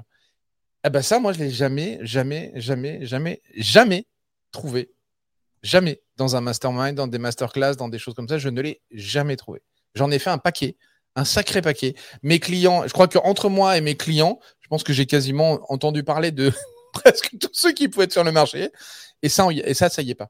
Hmm. Et, mon interrogation, mon intrigue, c'est toujours effectivement, enfin plutôt mon combat d'aujourd'hui, c'est plutôt de me dire, ben oui, mais parce qu'en fait, ça, c'est parce que c'est une compétence qu'ils n'ont pas. Bah, est-ce que ça serait pas plus des consultants que des coachs en fait? Quand on parle de méthodologie. C'est souvent ma conclusion, mais tiens, il y, a Cannes qui était en mode merde, mon micro est éteint, vite, il faut que je réponde. Ouais, non, non, mais je suis, d'accord, je suis d'accord, et je vais, je vais, euh, je vais résumer ça en, deux mots en fait. Euh, tout ce qui est marketing, etc. En grande partie, c'est une science. Il y a des recettes qui fonctionnent que tu peux dupliquer. Il y a, il y a quelques variables d'ajustement sur l'input sur ta personnalité, notamment sur le branding, sur ta personnalité, sur euh, ton langage, sur ta diction, sur ton énergie, euh, voilà. Euh, mais mine de rien, y a, y a, c'est quand même très, euh, très, très calibré. En fait. On sait ce qui marche. Et c'est pour ça que moi j'aime bien dire la réussite c'est une science, mais le, le s'épanouir, c'est, c'est ou là où s'accomplir, c'est un art. Et il y a beaucoup de hmm. personnes qui, qui maîtrisent la science du business, donc les leviers marketing, les, les, leviers euh, de délégation, euh, etc. Mais est-ce qu'ils maîtrisent l'art justement de, l'être, de l'humain, de l'écoute, de juste créer l'espace aussi, de pas essayer de remplir, de pas essayer de faire du blabla, de, de, laisser aussi l'espace, comme tu disais Franck, juste l'espace pour que tu déposes et que j'écoute et que juste le fait de l'avoir déposé, il y a, y a, déjà un, processus de, de, déjà de prise de conscience en fait euh, créer l'espace, créer l'espace. Euh, ça, pour moi, là, on est plutôt dans, dans un art. Et effectivement, euh, le milieu du business manque d'artistes. Ça, il y a, y a, beaucoup de personnes très cérébrales, bien câblées, euh, euh, qui savent bien reproduire ce qu'elles ont appris, modéliser, etc., qui le font avec brio. Mais ça manque de cet art de, de, de savoir saisir l'humain. Et, et parfois, c'est des moments fugaces qui ne réapparaîtront plus jamais. Un moment dans un coaching, un truc. Le, justement, quand tu es généreux, c'est la petite demi-heure que tu as fait en plus. Et là, bam, il y a, y a, un truc et que tu touches et qui ne se reproduira plus jamais. Parce que c'est... Euh, euh, bon, avec Franck, on a un peu ce, ce, ce, même problème, mais euh, justement, quand on était dans, dans les sessions euh, ensemble, ben on, euh, on, on, part pour, pour une heure, mais on finit par faire quatre heures. Et puis, au bout de la, la troisième heure et demie, il y a un truc au détour d'une discussion, on n'est plus dans le coaching, on est dans un échange. Et là, dans l'échange, il y a un truc qui émerge. Et, et ensuite, saisir ce fil. Moi, je dis pas qu'il faut qu'il faut euh, qu'il faut faire ça. C'est pas un bon, bon modèle économique, mais justement, quand, quand ce que je veux dire, c'est que j'étais son pire client du moment. Non, non, non, non, non, non, non, mais ce que, ce que je veux dire, je, je l'ai fait parce que aussi, euh, c'était un moment agréable de partage et que tu es quelqu'un d'intéressant et que c'est aussi enrichissant.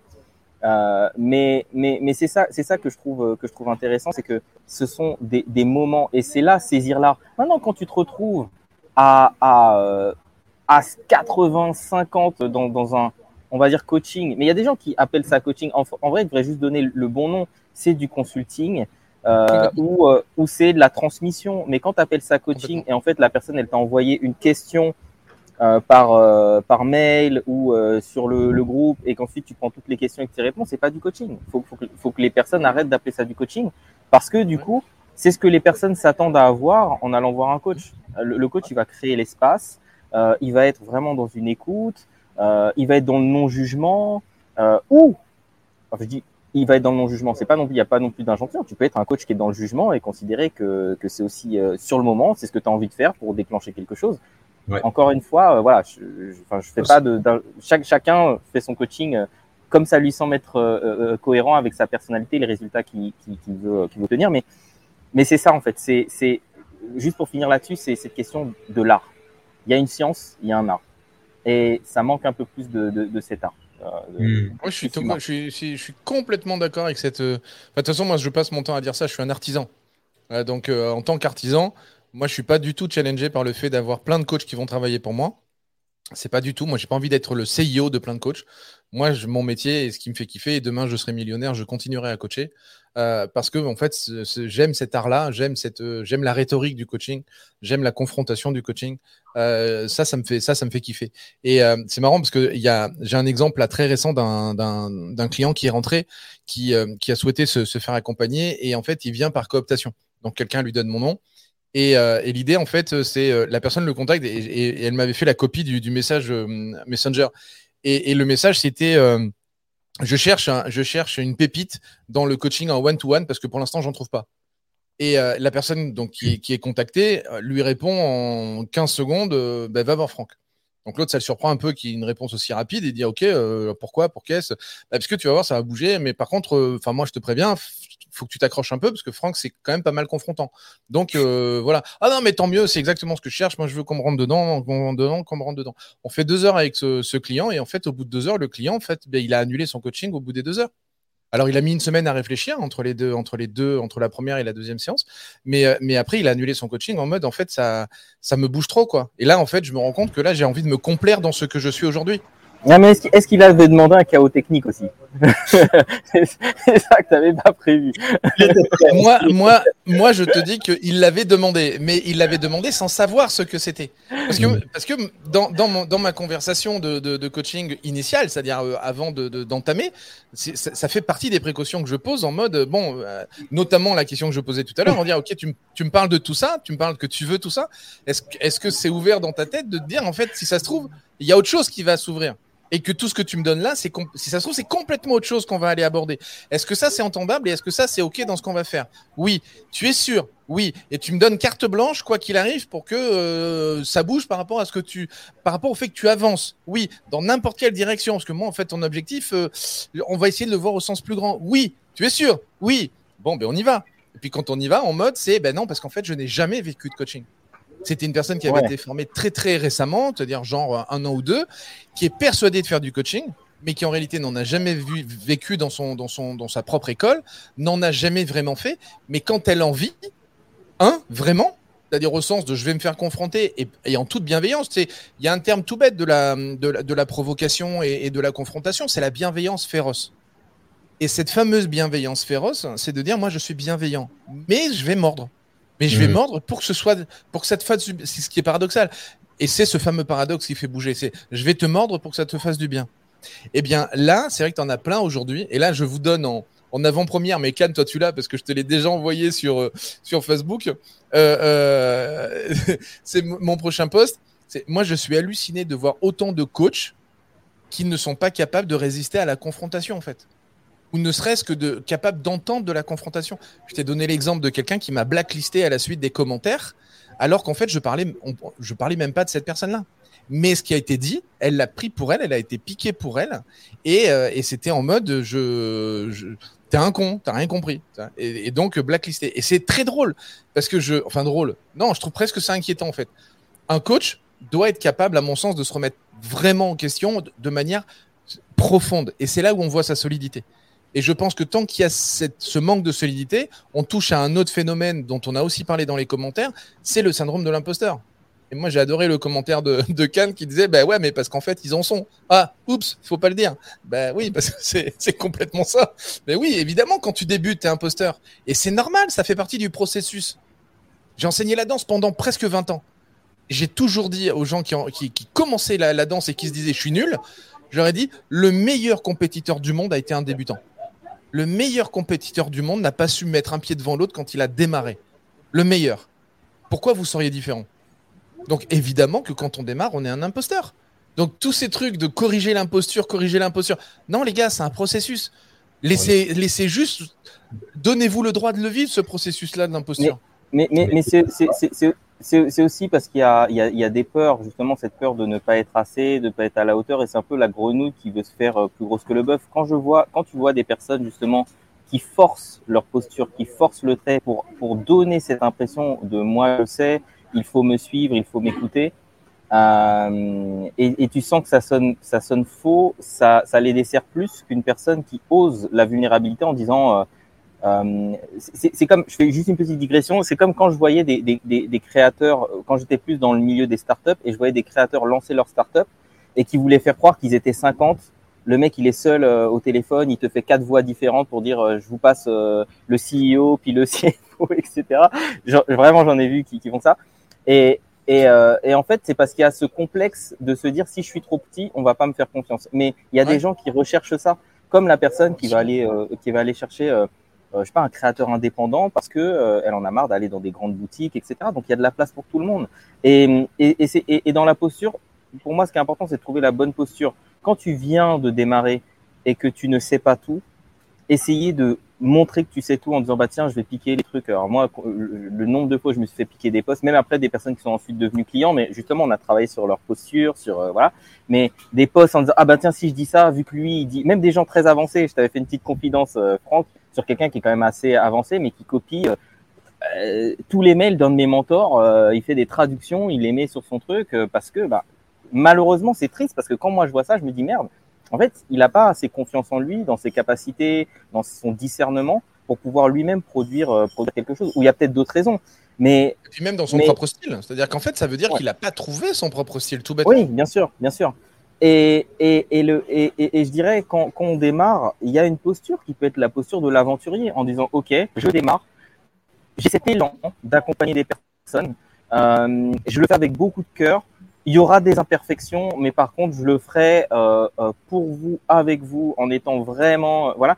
Et il y a des gens qui vont te suivre. Et moi, j'ai vu des, des j'aime beaucoup le citer parce que je, je trouve qu'il avait, même si c'est pas trop mon univers, le côté dropshipping, tout ça, mais c'est Enzo Honoré. Quand je l'ai vu commencer, je l'ai vu commencer dans le mode, et c'est pour ça qu'il a une bonne communauté, une bonne tribu, qui s'appelle la tribu d'ailleurs. Et c'est il a commencé en, en, allant interviewer des personnes qui savaient, en disant je partage avec ma communauté et en partageant ses résultats, en disant bon voilà ce que je fais, moi je débute, j'apprends, mais je vais vous enseigner, enseigner en même temps que, que, que j'apprends et je vais vous transmettre ce que j'apprends. Mais c'est une posture qui est respectable, qui est honorable, qui, est, qui, est, honnête, plutôt que d'essayer de faire croire que tu es là.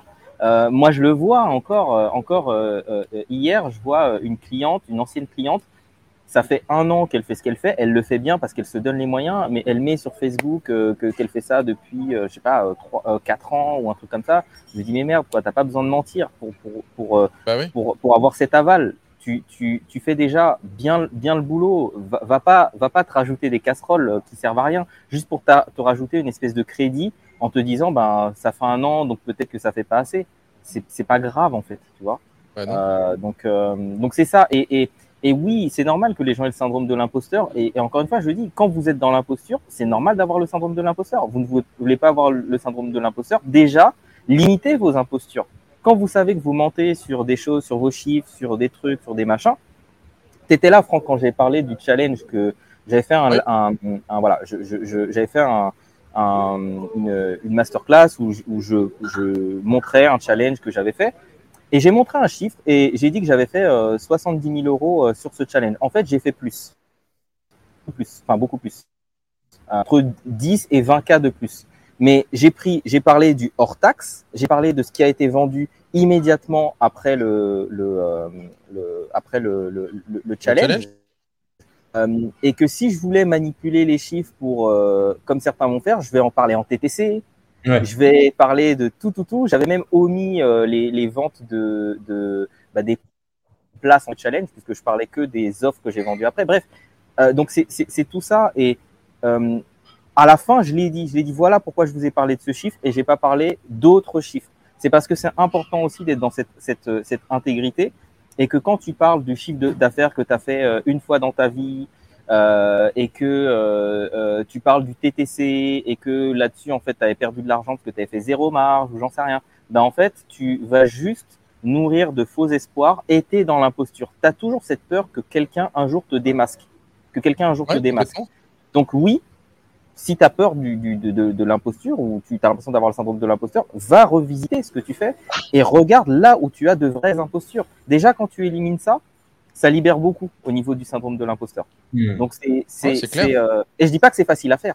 Mais... C'est peur d'être jugé, euh, peur d'être mis en sacrifié en public ou ce genre de choses. Mais mais après tu vois quand quand tu es sur euh, bah, quelqu'un qui est débutant ou qui on va dire qui qui n'a pas un niveau de connaissance on va dire euh, expert, bah c'est ok. Et c'est en termes de positionnement, euh, position marketing, bah ok le sujet sur lequel tu as envie d'accompagner, ben, tu as quand même lu des livres, tu as eu des accompagnements, tu as passé des heures, tu as pratiqué pour toi ou pour les autres avec les autres. Donc, tu as forcément un niveau de connaissance qui est, pour, enfin, pour certaines personnes, largement supérieur. Donc, imaginons que ah oui. tu as un niveau qui est à 1, ben, toi, tu as fait le stade de 0 à 1, tu étais à 0, tu avais envie de passer au niveau 1, tu es passé au niveau 1.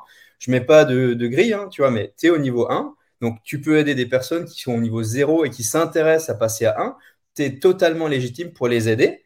Et après, ben, s'il y a un problème de confiance ou que tu n'as pas encore fait d'accompagnement, donc au-delà de l'expertise que tu as, il y a la façon d'accompagner que tu dois développer et ça, tu l'apprends effectivement en faisant. Mais l'expertise, tu l'as déjà à un certain degré. Donc, tu peux te positionner, positionner en aidant de 0 à 1. Et après, ben, si c'est pour la première fois, ben, moi, je préfère quand la personne est dans une posture où elle surdélivre, elle va passer plus de temps, elle va donner plus que la reçue, parce que l'objectif, c'est aussi d'avoir des témoignages, de se faire la main, de voir où est-ce, qu'est-ce que je kiffe, en fait, dans, là, où j'accompagne. Et après, moi, j'évolue, donc je vais passer de 1 peut-être à 2 à force d'accompagner, parce que le fait de transmettre, ça me permet de conscientiser ce que je sais. Et euh, le fait de voir plein de cas pratiques, ça me permet aussi de prendre du recul et pas juste appliquer ma propre expérience. Donc au fur et à mesure, je vais monter à 2, à 3, à 4. Et du coup, ben, les personnes qui sont à 1, je peux les aider peut-être à passer à 2, 3, 4. Et ceux qui sont à 0, peut-être je peux les aider à passer de 1, voire à 4 directement parce que euh, j'ai du recul, ben, j'ai façonné un peu ma méthode et on évolue en fait ensemble. Donc, mais c'est juste avoir confiance. Ok, ben, moi j'ai confiance que je suis au niveau 1. Je dis la vérité, même si euh, ça peut paraître peut-être pas le plus sexy par rapport à celui qui est à 10. Sauf que celui qui est à 10, généralement, alors je vais pas dire tu payes 10 fois plus cher, mais normalement, un expert est censé payer le prix aussi de, ses, de sa sueur entrepreneuriale là-dessus. En tout cas, euh, s'il arrive à bien se positionner et que lui, il n'a pas le syndrome de l'imposteur alors, se... alors que ce n'est pas du tout le cas. Donc, on évolue en fait à force de pratiquer. Donc, mais c'est avoir vraiment cette conscience de dire, OK, bah, je ne suis pas au niveau 10, je suis au niveau 1. Du coup, jette de 0 à 1 et pas je cherche mais... à 5 à passer à 10 en fait. Et là, c'est total. Regarde, tu as, une, une, une dérive qui est, qui est euh, embêtante. Euh, euh, enfin, moi que j'observe depuis, depuis plusieurs mois maintenant dans le, dans le milieu, notamment du coaching, évidemment, encore une fois.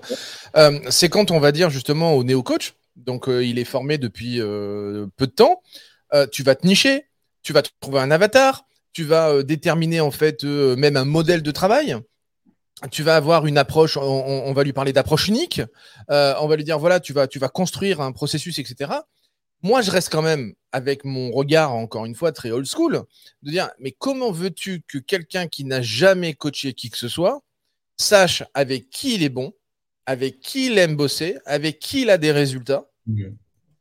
et, de, et de mettre tellement d'énergie, en fait, à, se lancer là-dedans, que moi, de ma fenêtre, j'observe quand même beaucoup de, de, bah, de plantage, c'est-à-dire des gens qui passent des mois et des mois et des mois à travailler là-dessus sans, sans obtenir en fait euh, des résultats. Euh, là où souvent, bah, je leur dis, bah, si on prenait le problème à l'envers, tu sais quoi? Là, tu vas manger n'importe quoi. Moi, c'est ce que j'appelle l'omnivore. Tu vas devenir le coach omnivore. Tu coaches tous les jours, tu coaches en gros n'importe qui, mais tu vas coacher et tu vas apprendre ton métier en coachant. Et mmh. euh, ouais, mais comment je m'en vends? On s'en fout en fait. Parce que euh, combien j'en ai au téléphone qui me disent Mais Franck, je viens d'avoir un tel ou un tel en, session stratégique, je leur ai parlé de mon projet, je veux vendre de la, de la confiance en soi à 4000 balles, en high ticket, machin truc, qu'est-ce que t'en penses? Bah, c'est de la connerie.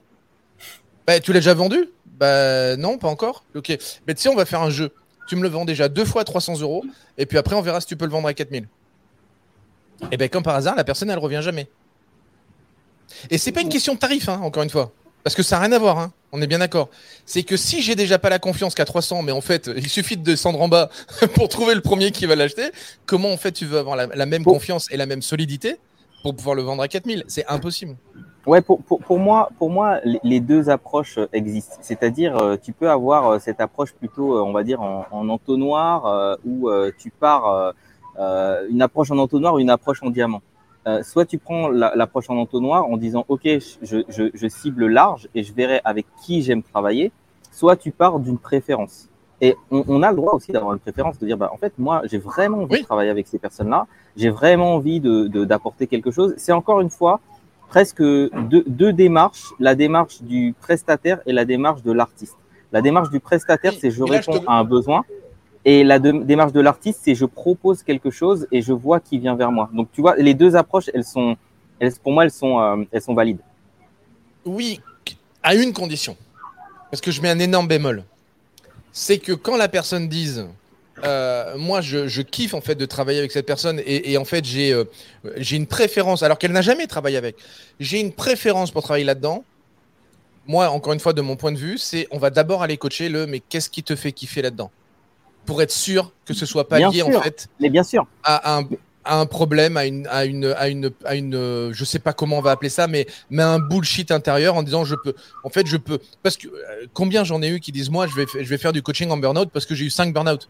Non, mais et moi, je le répétais, tu sais, tu devrais plutôt monter un programme pour, en fait, leur apprendre à tomber dans des burn-out. Parce que tu es vachement doué, en fait, pour tomber dans des burn-out. Puisque tu les fais les uns derrière les autres. Ouais, mais ça, ça, ça a été encore une fois nourri par des personnes qui sont vraiment sur du premier degré, des coachs euh, qui sont sur du premier degré. Et, et, et encore une fois, ça c'est mieux que rien, mais c'est pas l'idéal. Quelqu'un qui va dire bon, t'as déjà prendre en compte l'expérience de vie de la personne. Ok, c'est déjà bien que de dire juste euh, tiens, tu vas choisir une niche qui est une niche qui fonctionne bien et tu vas y aller. Donc même si je suis critique là-dessus, et c'est déjà mieux que ce que je voyais il y a, il y a quelques années. Par contre, c'est un peu la voie facile. Et en vrai, quand tu demandes à des personnes, moi j'ai ce cas euh, très de manière très fréquente. Quand je demande à la personne, est-ce que tu te vois passer des heures et des heures avec des personnes qui sont en dépression, burn-out, etc. Je vois leur visage se décomposer. En fait, c'est là, tu, tu te sens utile, mais est-ce que tu vas kiffer ton business? Est-ce que tu Mm. vas kiffer les gens? Et est-ce que c'est l'énergie dans laquelle tu veux être, pas l'énergie dans laquelle tu as été? Et donc, euh, là où je te rejoins, Franck, c'est que oui, on doit s'assurer que ça, ça, ça part du bon endroit. C'est que ça part vraiment de soi. C'est que ça part de quelque chose ça. qui anime la personne. C'est que ça part de quelque chose. Pour ça que quand moi je parle de, de- du travail sur l'être, euh, quand tu bâtis ton business autour de ta zone de génie, euh, c'est aussi, euh, bah, je, je sais que ce que je fais, je l'incarne parce que c'est moi. Je sais que quand je fais, je suis face à des gens que, que je pourrais même aider gratuitement.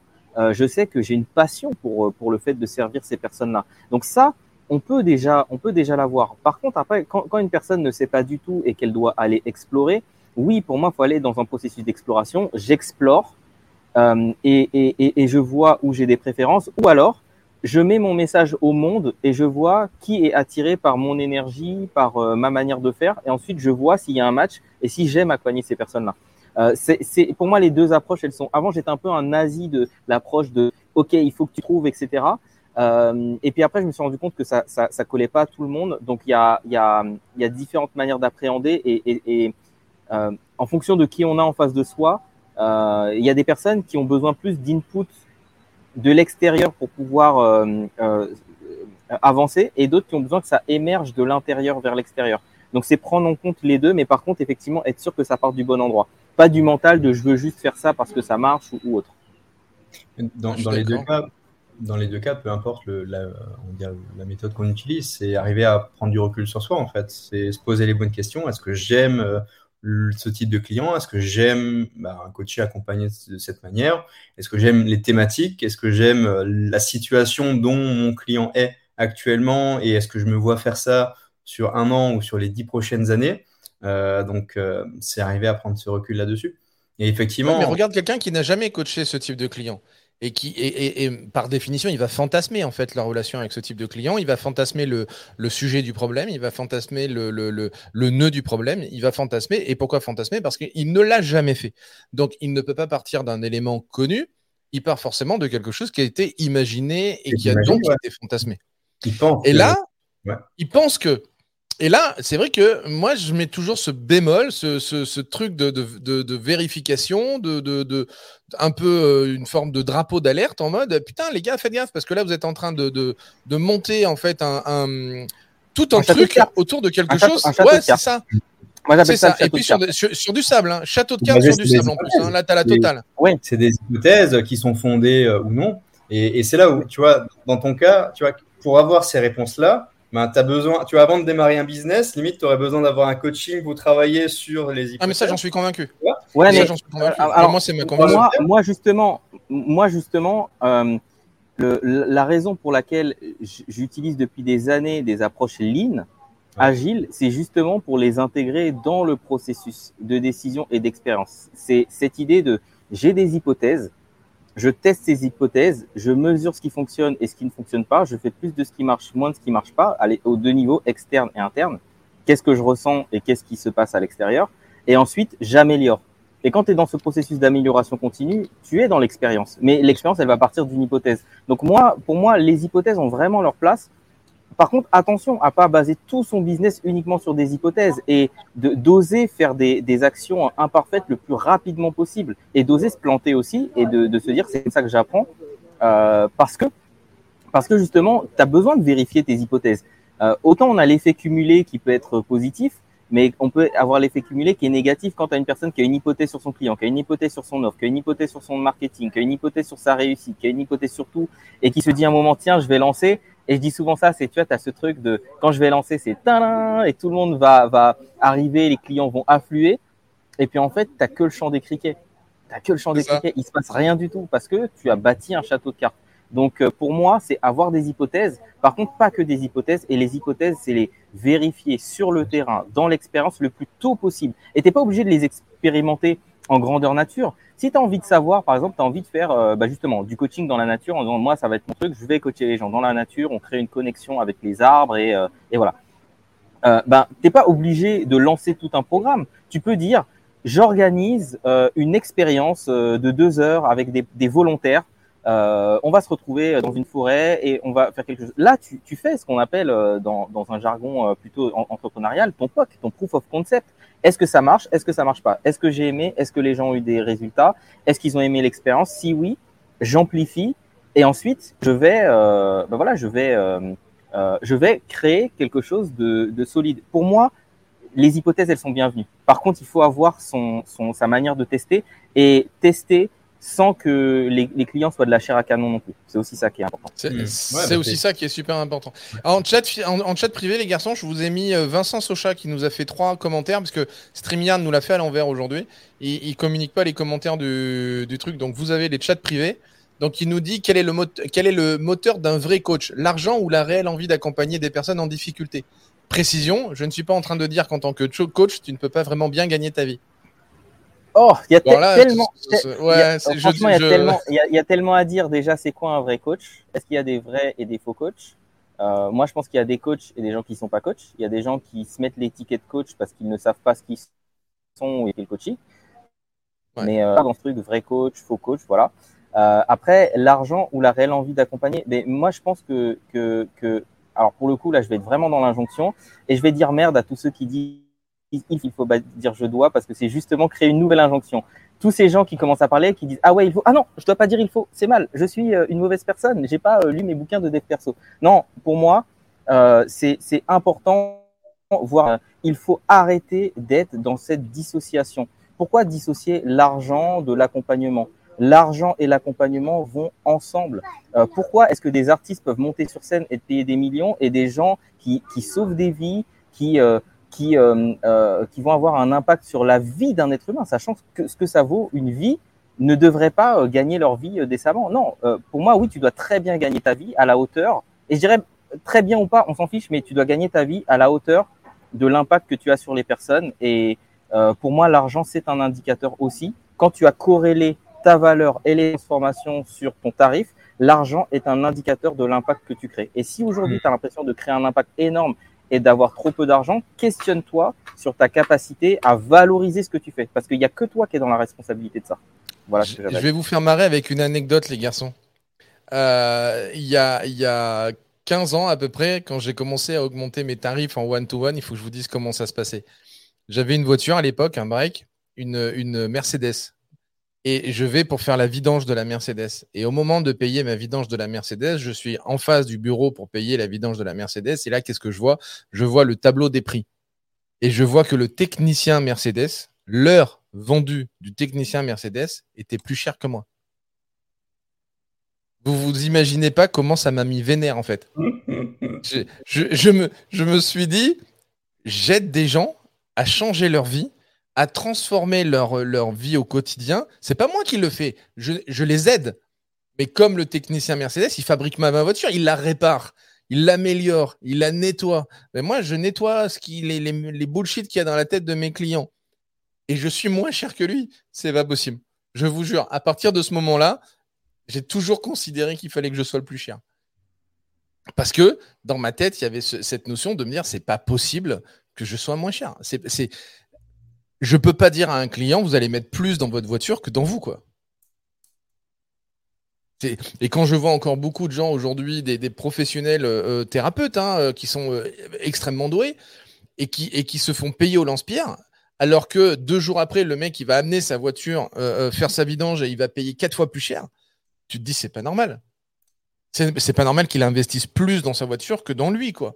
Le message il est pas bon le message, il est bullshité quelque part. Ah bon, voilà, c'était une petite anecdote, mais ça me fait marrer parce que c'est un truc que je raconte toujours en conférence. Mais en vrai, en vrai, euh, en vrai, la, la- la tragédie, c'est vraiment une tragédie, c'est que pour que ta vie ne tourne plus autour de l'argent, il faut en avoir suffisamment. Et malheureusement, les gens qui veulent le plus se détacher de l'argent en se disant ouais non moi l'argent c'est pas important pour moi, ce sont les gens qui sont le plus obnubilés par l'argent malgré Ça eux manque souvent. parce qu'ils Mhm. en manquent. Et si Ouais. tu veux ne plus avoir une vie qui tourne autour de l'argent, autour de je peux, je ne peux pas, j'ai les moyens, j'ai pas les moyens, il faut en avoir suffisamment. Donc c'est aussi important. Clair. Euh, et puis, euh, euh, et puis pour moi, l'ar- l'argent, ça représente euh, rien de plus que ce que c'est, c'est-à-dire un moyen de pouvoir faire des choses, de pouvoir, euh, voilà, ça peut être des choses très personnelles, élever son niveau de vie, euh, faire profiter, tu vois, bah, tu, tu l'entends, il y a mon fils qui est là, mes enfants, voilà, euh, voir du pays, voir d'autres endroits. Euh, découvrir des choses, expérimenter, passer un bon moment euh, en famille, dans un bel endroit. Ok, c'est des expériences personnelles. Et puis c'est aussi des causes qui me sont chères, pouvoir euh, donner de l'argent. C'est aussi pouvoir. j'ai un ami qui va faire un. Excuse-moi mon chéri, j'ai bien, j'ai bientôt fini. Ah, donc ouais, il, veut, il veut manger l'assiette, c'est bon, il l'a. Donc un, un ami qui va faire un, un, un- comment dire un, un mince, un, enfin bref, un peu, un peu comme le Paris Dakar en, en, en moto. Mhm. Euh, il a besoin de soutien, euh, voilà. Il est, il est, ils, ils ont cherché des sponsors, mais c'est pas suffisant. Bah, je suis heureux de pouvoir contribuer, de me dire bah tiens, ça me permet de d'aider un ami à, à vivre un rêve pour lui. Euh, c'est cool de pouvoir faire ça. Je trouve ça génial. Je trouve ça génial de pouvoir soutenir. Il y a, ça m'est souvent arrivé. D'ailleurs, il y a, un, entrepreneur que, j'apprécie beaucoup. Je l'ai vu démarrer. Bah, je vais donner son nom parce que je trouve qu'il mérite d'être connu pour ce qu'il fait. Damien Menu, qui aide les personnes à, créer des revenus passifs, etc. Et il le fait avec beaucoup d'éthique, avec beaucoup de sérieux, et c'est très rare dans ce, dans ce domaine-là. Euh, moi, je ne suis pas attiré par ça, mais j'ai vu qu'il mettait tellement de cœur, etc., qu'un jour, il lançait sa nouvelle formation. J'ai envoyé un message, je lui ai dit, tu sais quoi, je te paye ta formation. Enfin, j'ai même pas ouvert le truc. Je dis, je te la paye parce que je veux soutenir. J'aime ton élan, j'aime ton énergie, etc. Euh, donc, j'ai partagé sur ma communauté euh, ce qu'il faisait et je lui ai acheté sa formation. Et pour moi, c'est une manière de soutenir. Je suis content de pouvoir faire ça. Mhm. C'est, c'est, enfin bref, c'est pas pour par- par- parler de moi ou, ou autre, mais c'est juste de dire, l'argent vous permet de, de, de, de euh, d'avoir un vrai impact. Parce que c'est cool de dire ouais, moi j'ai mis des likes, moi j'ai partagé euh, ce petit enfant euh, euh, qui était malade et si tu partages pas, tu seras maudit sur dix générations. Mais en vrai, tu fais bouger les choses comment? Tu fais bouger avec des vraies actions ou avec de l'argent. Donc c'est important. Je trouve que c'est important. Faut pas lui donner plus de place qu'il n'en a. Et puis faut pas non plus le fantasmer. L'argent n'est qu'un amplificateur. Tu, tu vas pas devenir une mauvaise personne avec de l'argent. Tu es, es une bonne personne selon selon les critères de chacun euh, ou, ou tu es quelqu'un d'avare, tu seras euh, aussi avare, mais ce sera amplifié avec plus d'argent. Ça se verra encore plus. Tu es hyper généreux, tu seras encore plus gé- généreux avec de, de l'argent. Euh, tu as, du mal à, à, euh, à inclure les gens dans tes projets, ben, tu feras la même chose avec plus d'argent. Ça va rien changer, ça va juste tout amplifier. Donc les gens qui ont des comportements euh, qu'on peut qualifier de d'abject avec de l'argent, ce sont des gens, même avec euh, peu d'argent, ils étaient déjà comme ça. Ça a juste amplifié Ouais, le phénomène. Point. Souvent, quand, quand, Ouais, je suis très quand- d'accord. Quand on démarre dans l'entrepreneuriat, tu vois, ça, on travaille tout de suite notre propre rapport par rapport à l'argent. Et après, euh, chacun fait aussi ses choix, ou on va dire euh, qu'on va dans euh, la dissociation ou pas.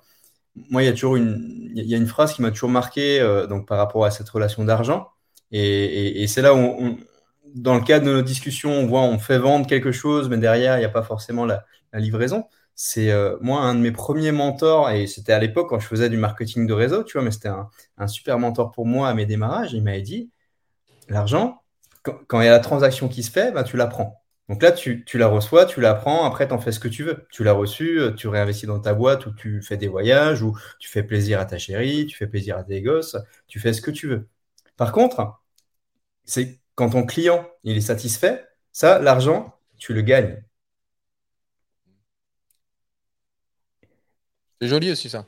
Et la, la, la- perce- la perception, elle est différente. C'est est-ce que j'ai envie de prendre l'argent et du coup je vends, je vends, je vends, je prends et après je réinvestis et je me développe mon empire ou juste une vie euh, normale. Enfin, ça c'est propre à chacun. Et après, mais moi dans mon degré d'entrepreneur, est-ce que j'ai envie de passer le stade suivant où je gagne l'argent? Et quand tu, quand tu gagnes, ça. derrière, tu impactes une vie derrière. Et quand tu as, après, ça c'est ma vision personnelle, tu vois, où quand tu es dans un business où tu, tu, donnes, tu donnes plus que tu reçois, mais tu donnes pas forcément monétairement. La personne te donne monétairement et toi, tu donnes ton temps, tu donnes ton, ton énergie, tu donnes ton environnement, tu donnes ta vision, bah, tu donnes tout ce que tu peux donner, tu es dans la générosité. Quand tu crées un mouvement où en fait la personne, elle voit, ok, elle prend un coaching, elle voit que le coach, il fait ça, et du coup, tu lui apprends un petit peu cette valeur ah, bien.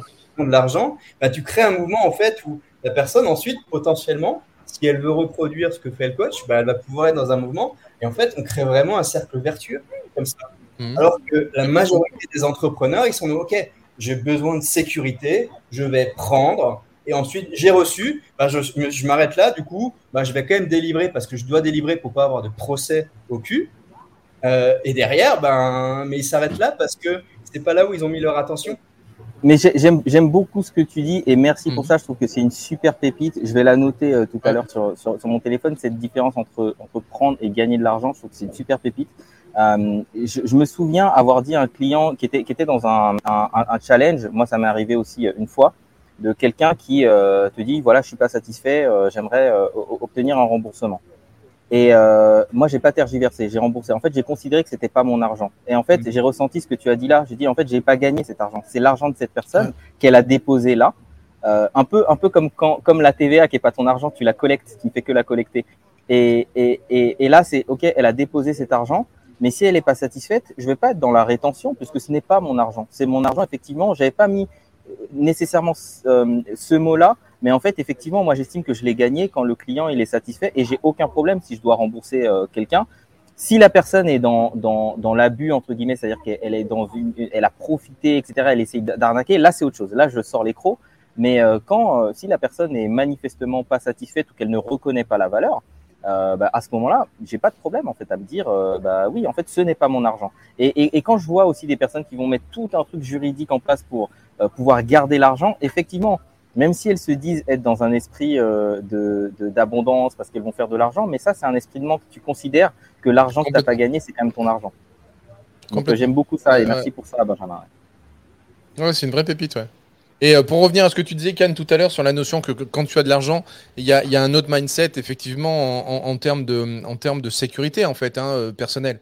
Euh, moi, je vois comment ça se passe dans, mon quotidien ou dans ma façon de fonctionner. C'est, euh, il y a eu des périodes en tant qu'entrepreneur où, ben, où ça marchait moins bien et, euh, et où je n'étais pas satisfait de combien je gagnais et je courais derrière cette, cette, cette réussite-là et le fait de, de, de, vendre, eh bien, les week-ends, les moments où j'étais en famille, les moments où j'étais euh, en off, j'avais toujours une part de mon cerveau qui était en mode il, faut, il faudrait que j'écrive des mails, il faudrait que je fasse des vidéos, ou il faudrait que je fasse des conférences, il faudrait que je me fasse voir, il faudrait que je fasse ci, il faudrait que je fasse ça. Et il y avait euh, vraiment cette, cette, cette notion de, de, de, de me reprocher quand je prenais du temps. Et pourtant, le temps, il est extrêmement important pour moi, surtout le temps de qualité en dehors du travail. Et du coup, là, ce qui était hyper intéressant, c'est que je me rends compte qu'au fur et à mesure où les choses s'améliorent, et plus les choses s'améliorent, et plus ça va bien, et plus en fait, quand tu prends du temps, tu n'as plus cette réflexion-là. Tu es dans un apaisement, en fait. C'est-à-dire que tu n'es plus en train de courir derrière ça. Mmh. Et ce que je vois un peu trop souvent aujourd'hui, c'est toujours cette course à 10 000, 15 000, 20 000, 30 000, 60 000, alors que la vraie bonne question, c'est juste de combien tu as envie, combien tu as besoin pour te sentir sécure, pour placer, pour voyager, pour faire ce que tu as envie de faire, sans être dans cette, dans cette impression de ne pas faire ou de manquer.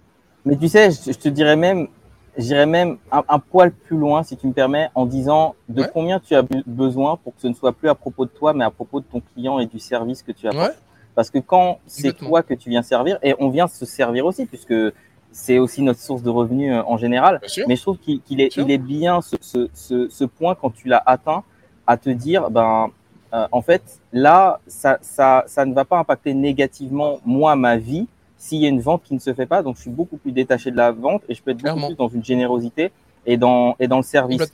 Mais vis-à-vis des, des, clients, mais aussi vis-à-vis de son équipe, c'est-à-dire euh, être plus dans la valorisation. Euh, euh, on va dire être, être, plus généreux, etc. Pour moi, c'est aussi tout ça qui, qui, qui, entre en ligne de compte. Hmm. Bah, écoutez les garçons, c'était super. Franchement, c'était un bon moment. J'ai toujours pas fini mes cacahuètes, donc il va falloir qu'on remette ça rapidement. ouais, bah moi écoute, j'ai fini, j'ai fini mon, mon, petit bol. Euh, c'était euh, saumon euh, salade, une très bonne salade. C'était sympa? Donc c'était parfait, c'était très bon. Et euh, bah merci, c'était c'était une belle. euh, c'est parti comme ça en se disant allez, ça mériterait de, de le faire autour d'un apéro. Exactement. Euh, Franck t'a Ouais. permis de, de rendre ça euh, vrai. On se connaissait pas trop avec Benjamin, on se croisait un petit peu euh, sur les réseaux, mais euh, mais c'était un, un chouette moment. Merci Yes. euh, les gars pour ça. J'espère que vous allez prendre autant de plaisir euh, de l'autre côté à regarder que que nous on en a eu à, à, à échanger. Ouais, parce voilà. qu'il faut dire quand même que nous, l'idée, c'était quand même de faire un apéro entre nous et d'en faire profiter les autres. hein. Bien sûr, bien sûr. On n'était pas en mode posez-nous des questions.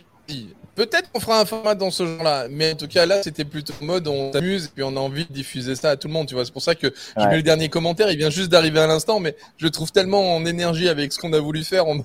Merci de partager la vidéo. Bah ouais, c'est comme si vous étiez au-dessus de l'épaule pendant qu'on prend notre notre apéro, donc c'est sympa quoi.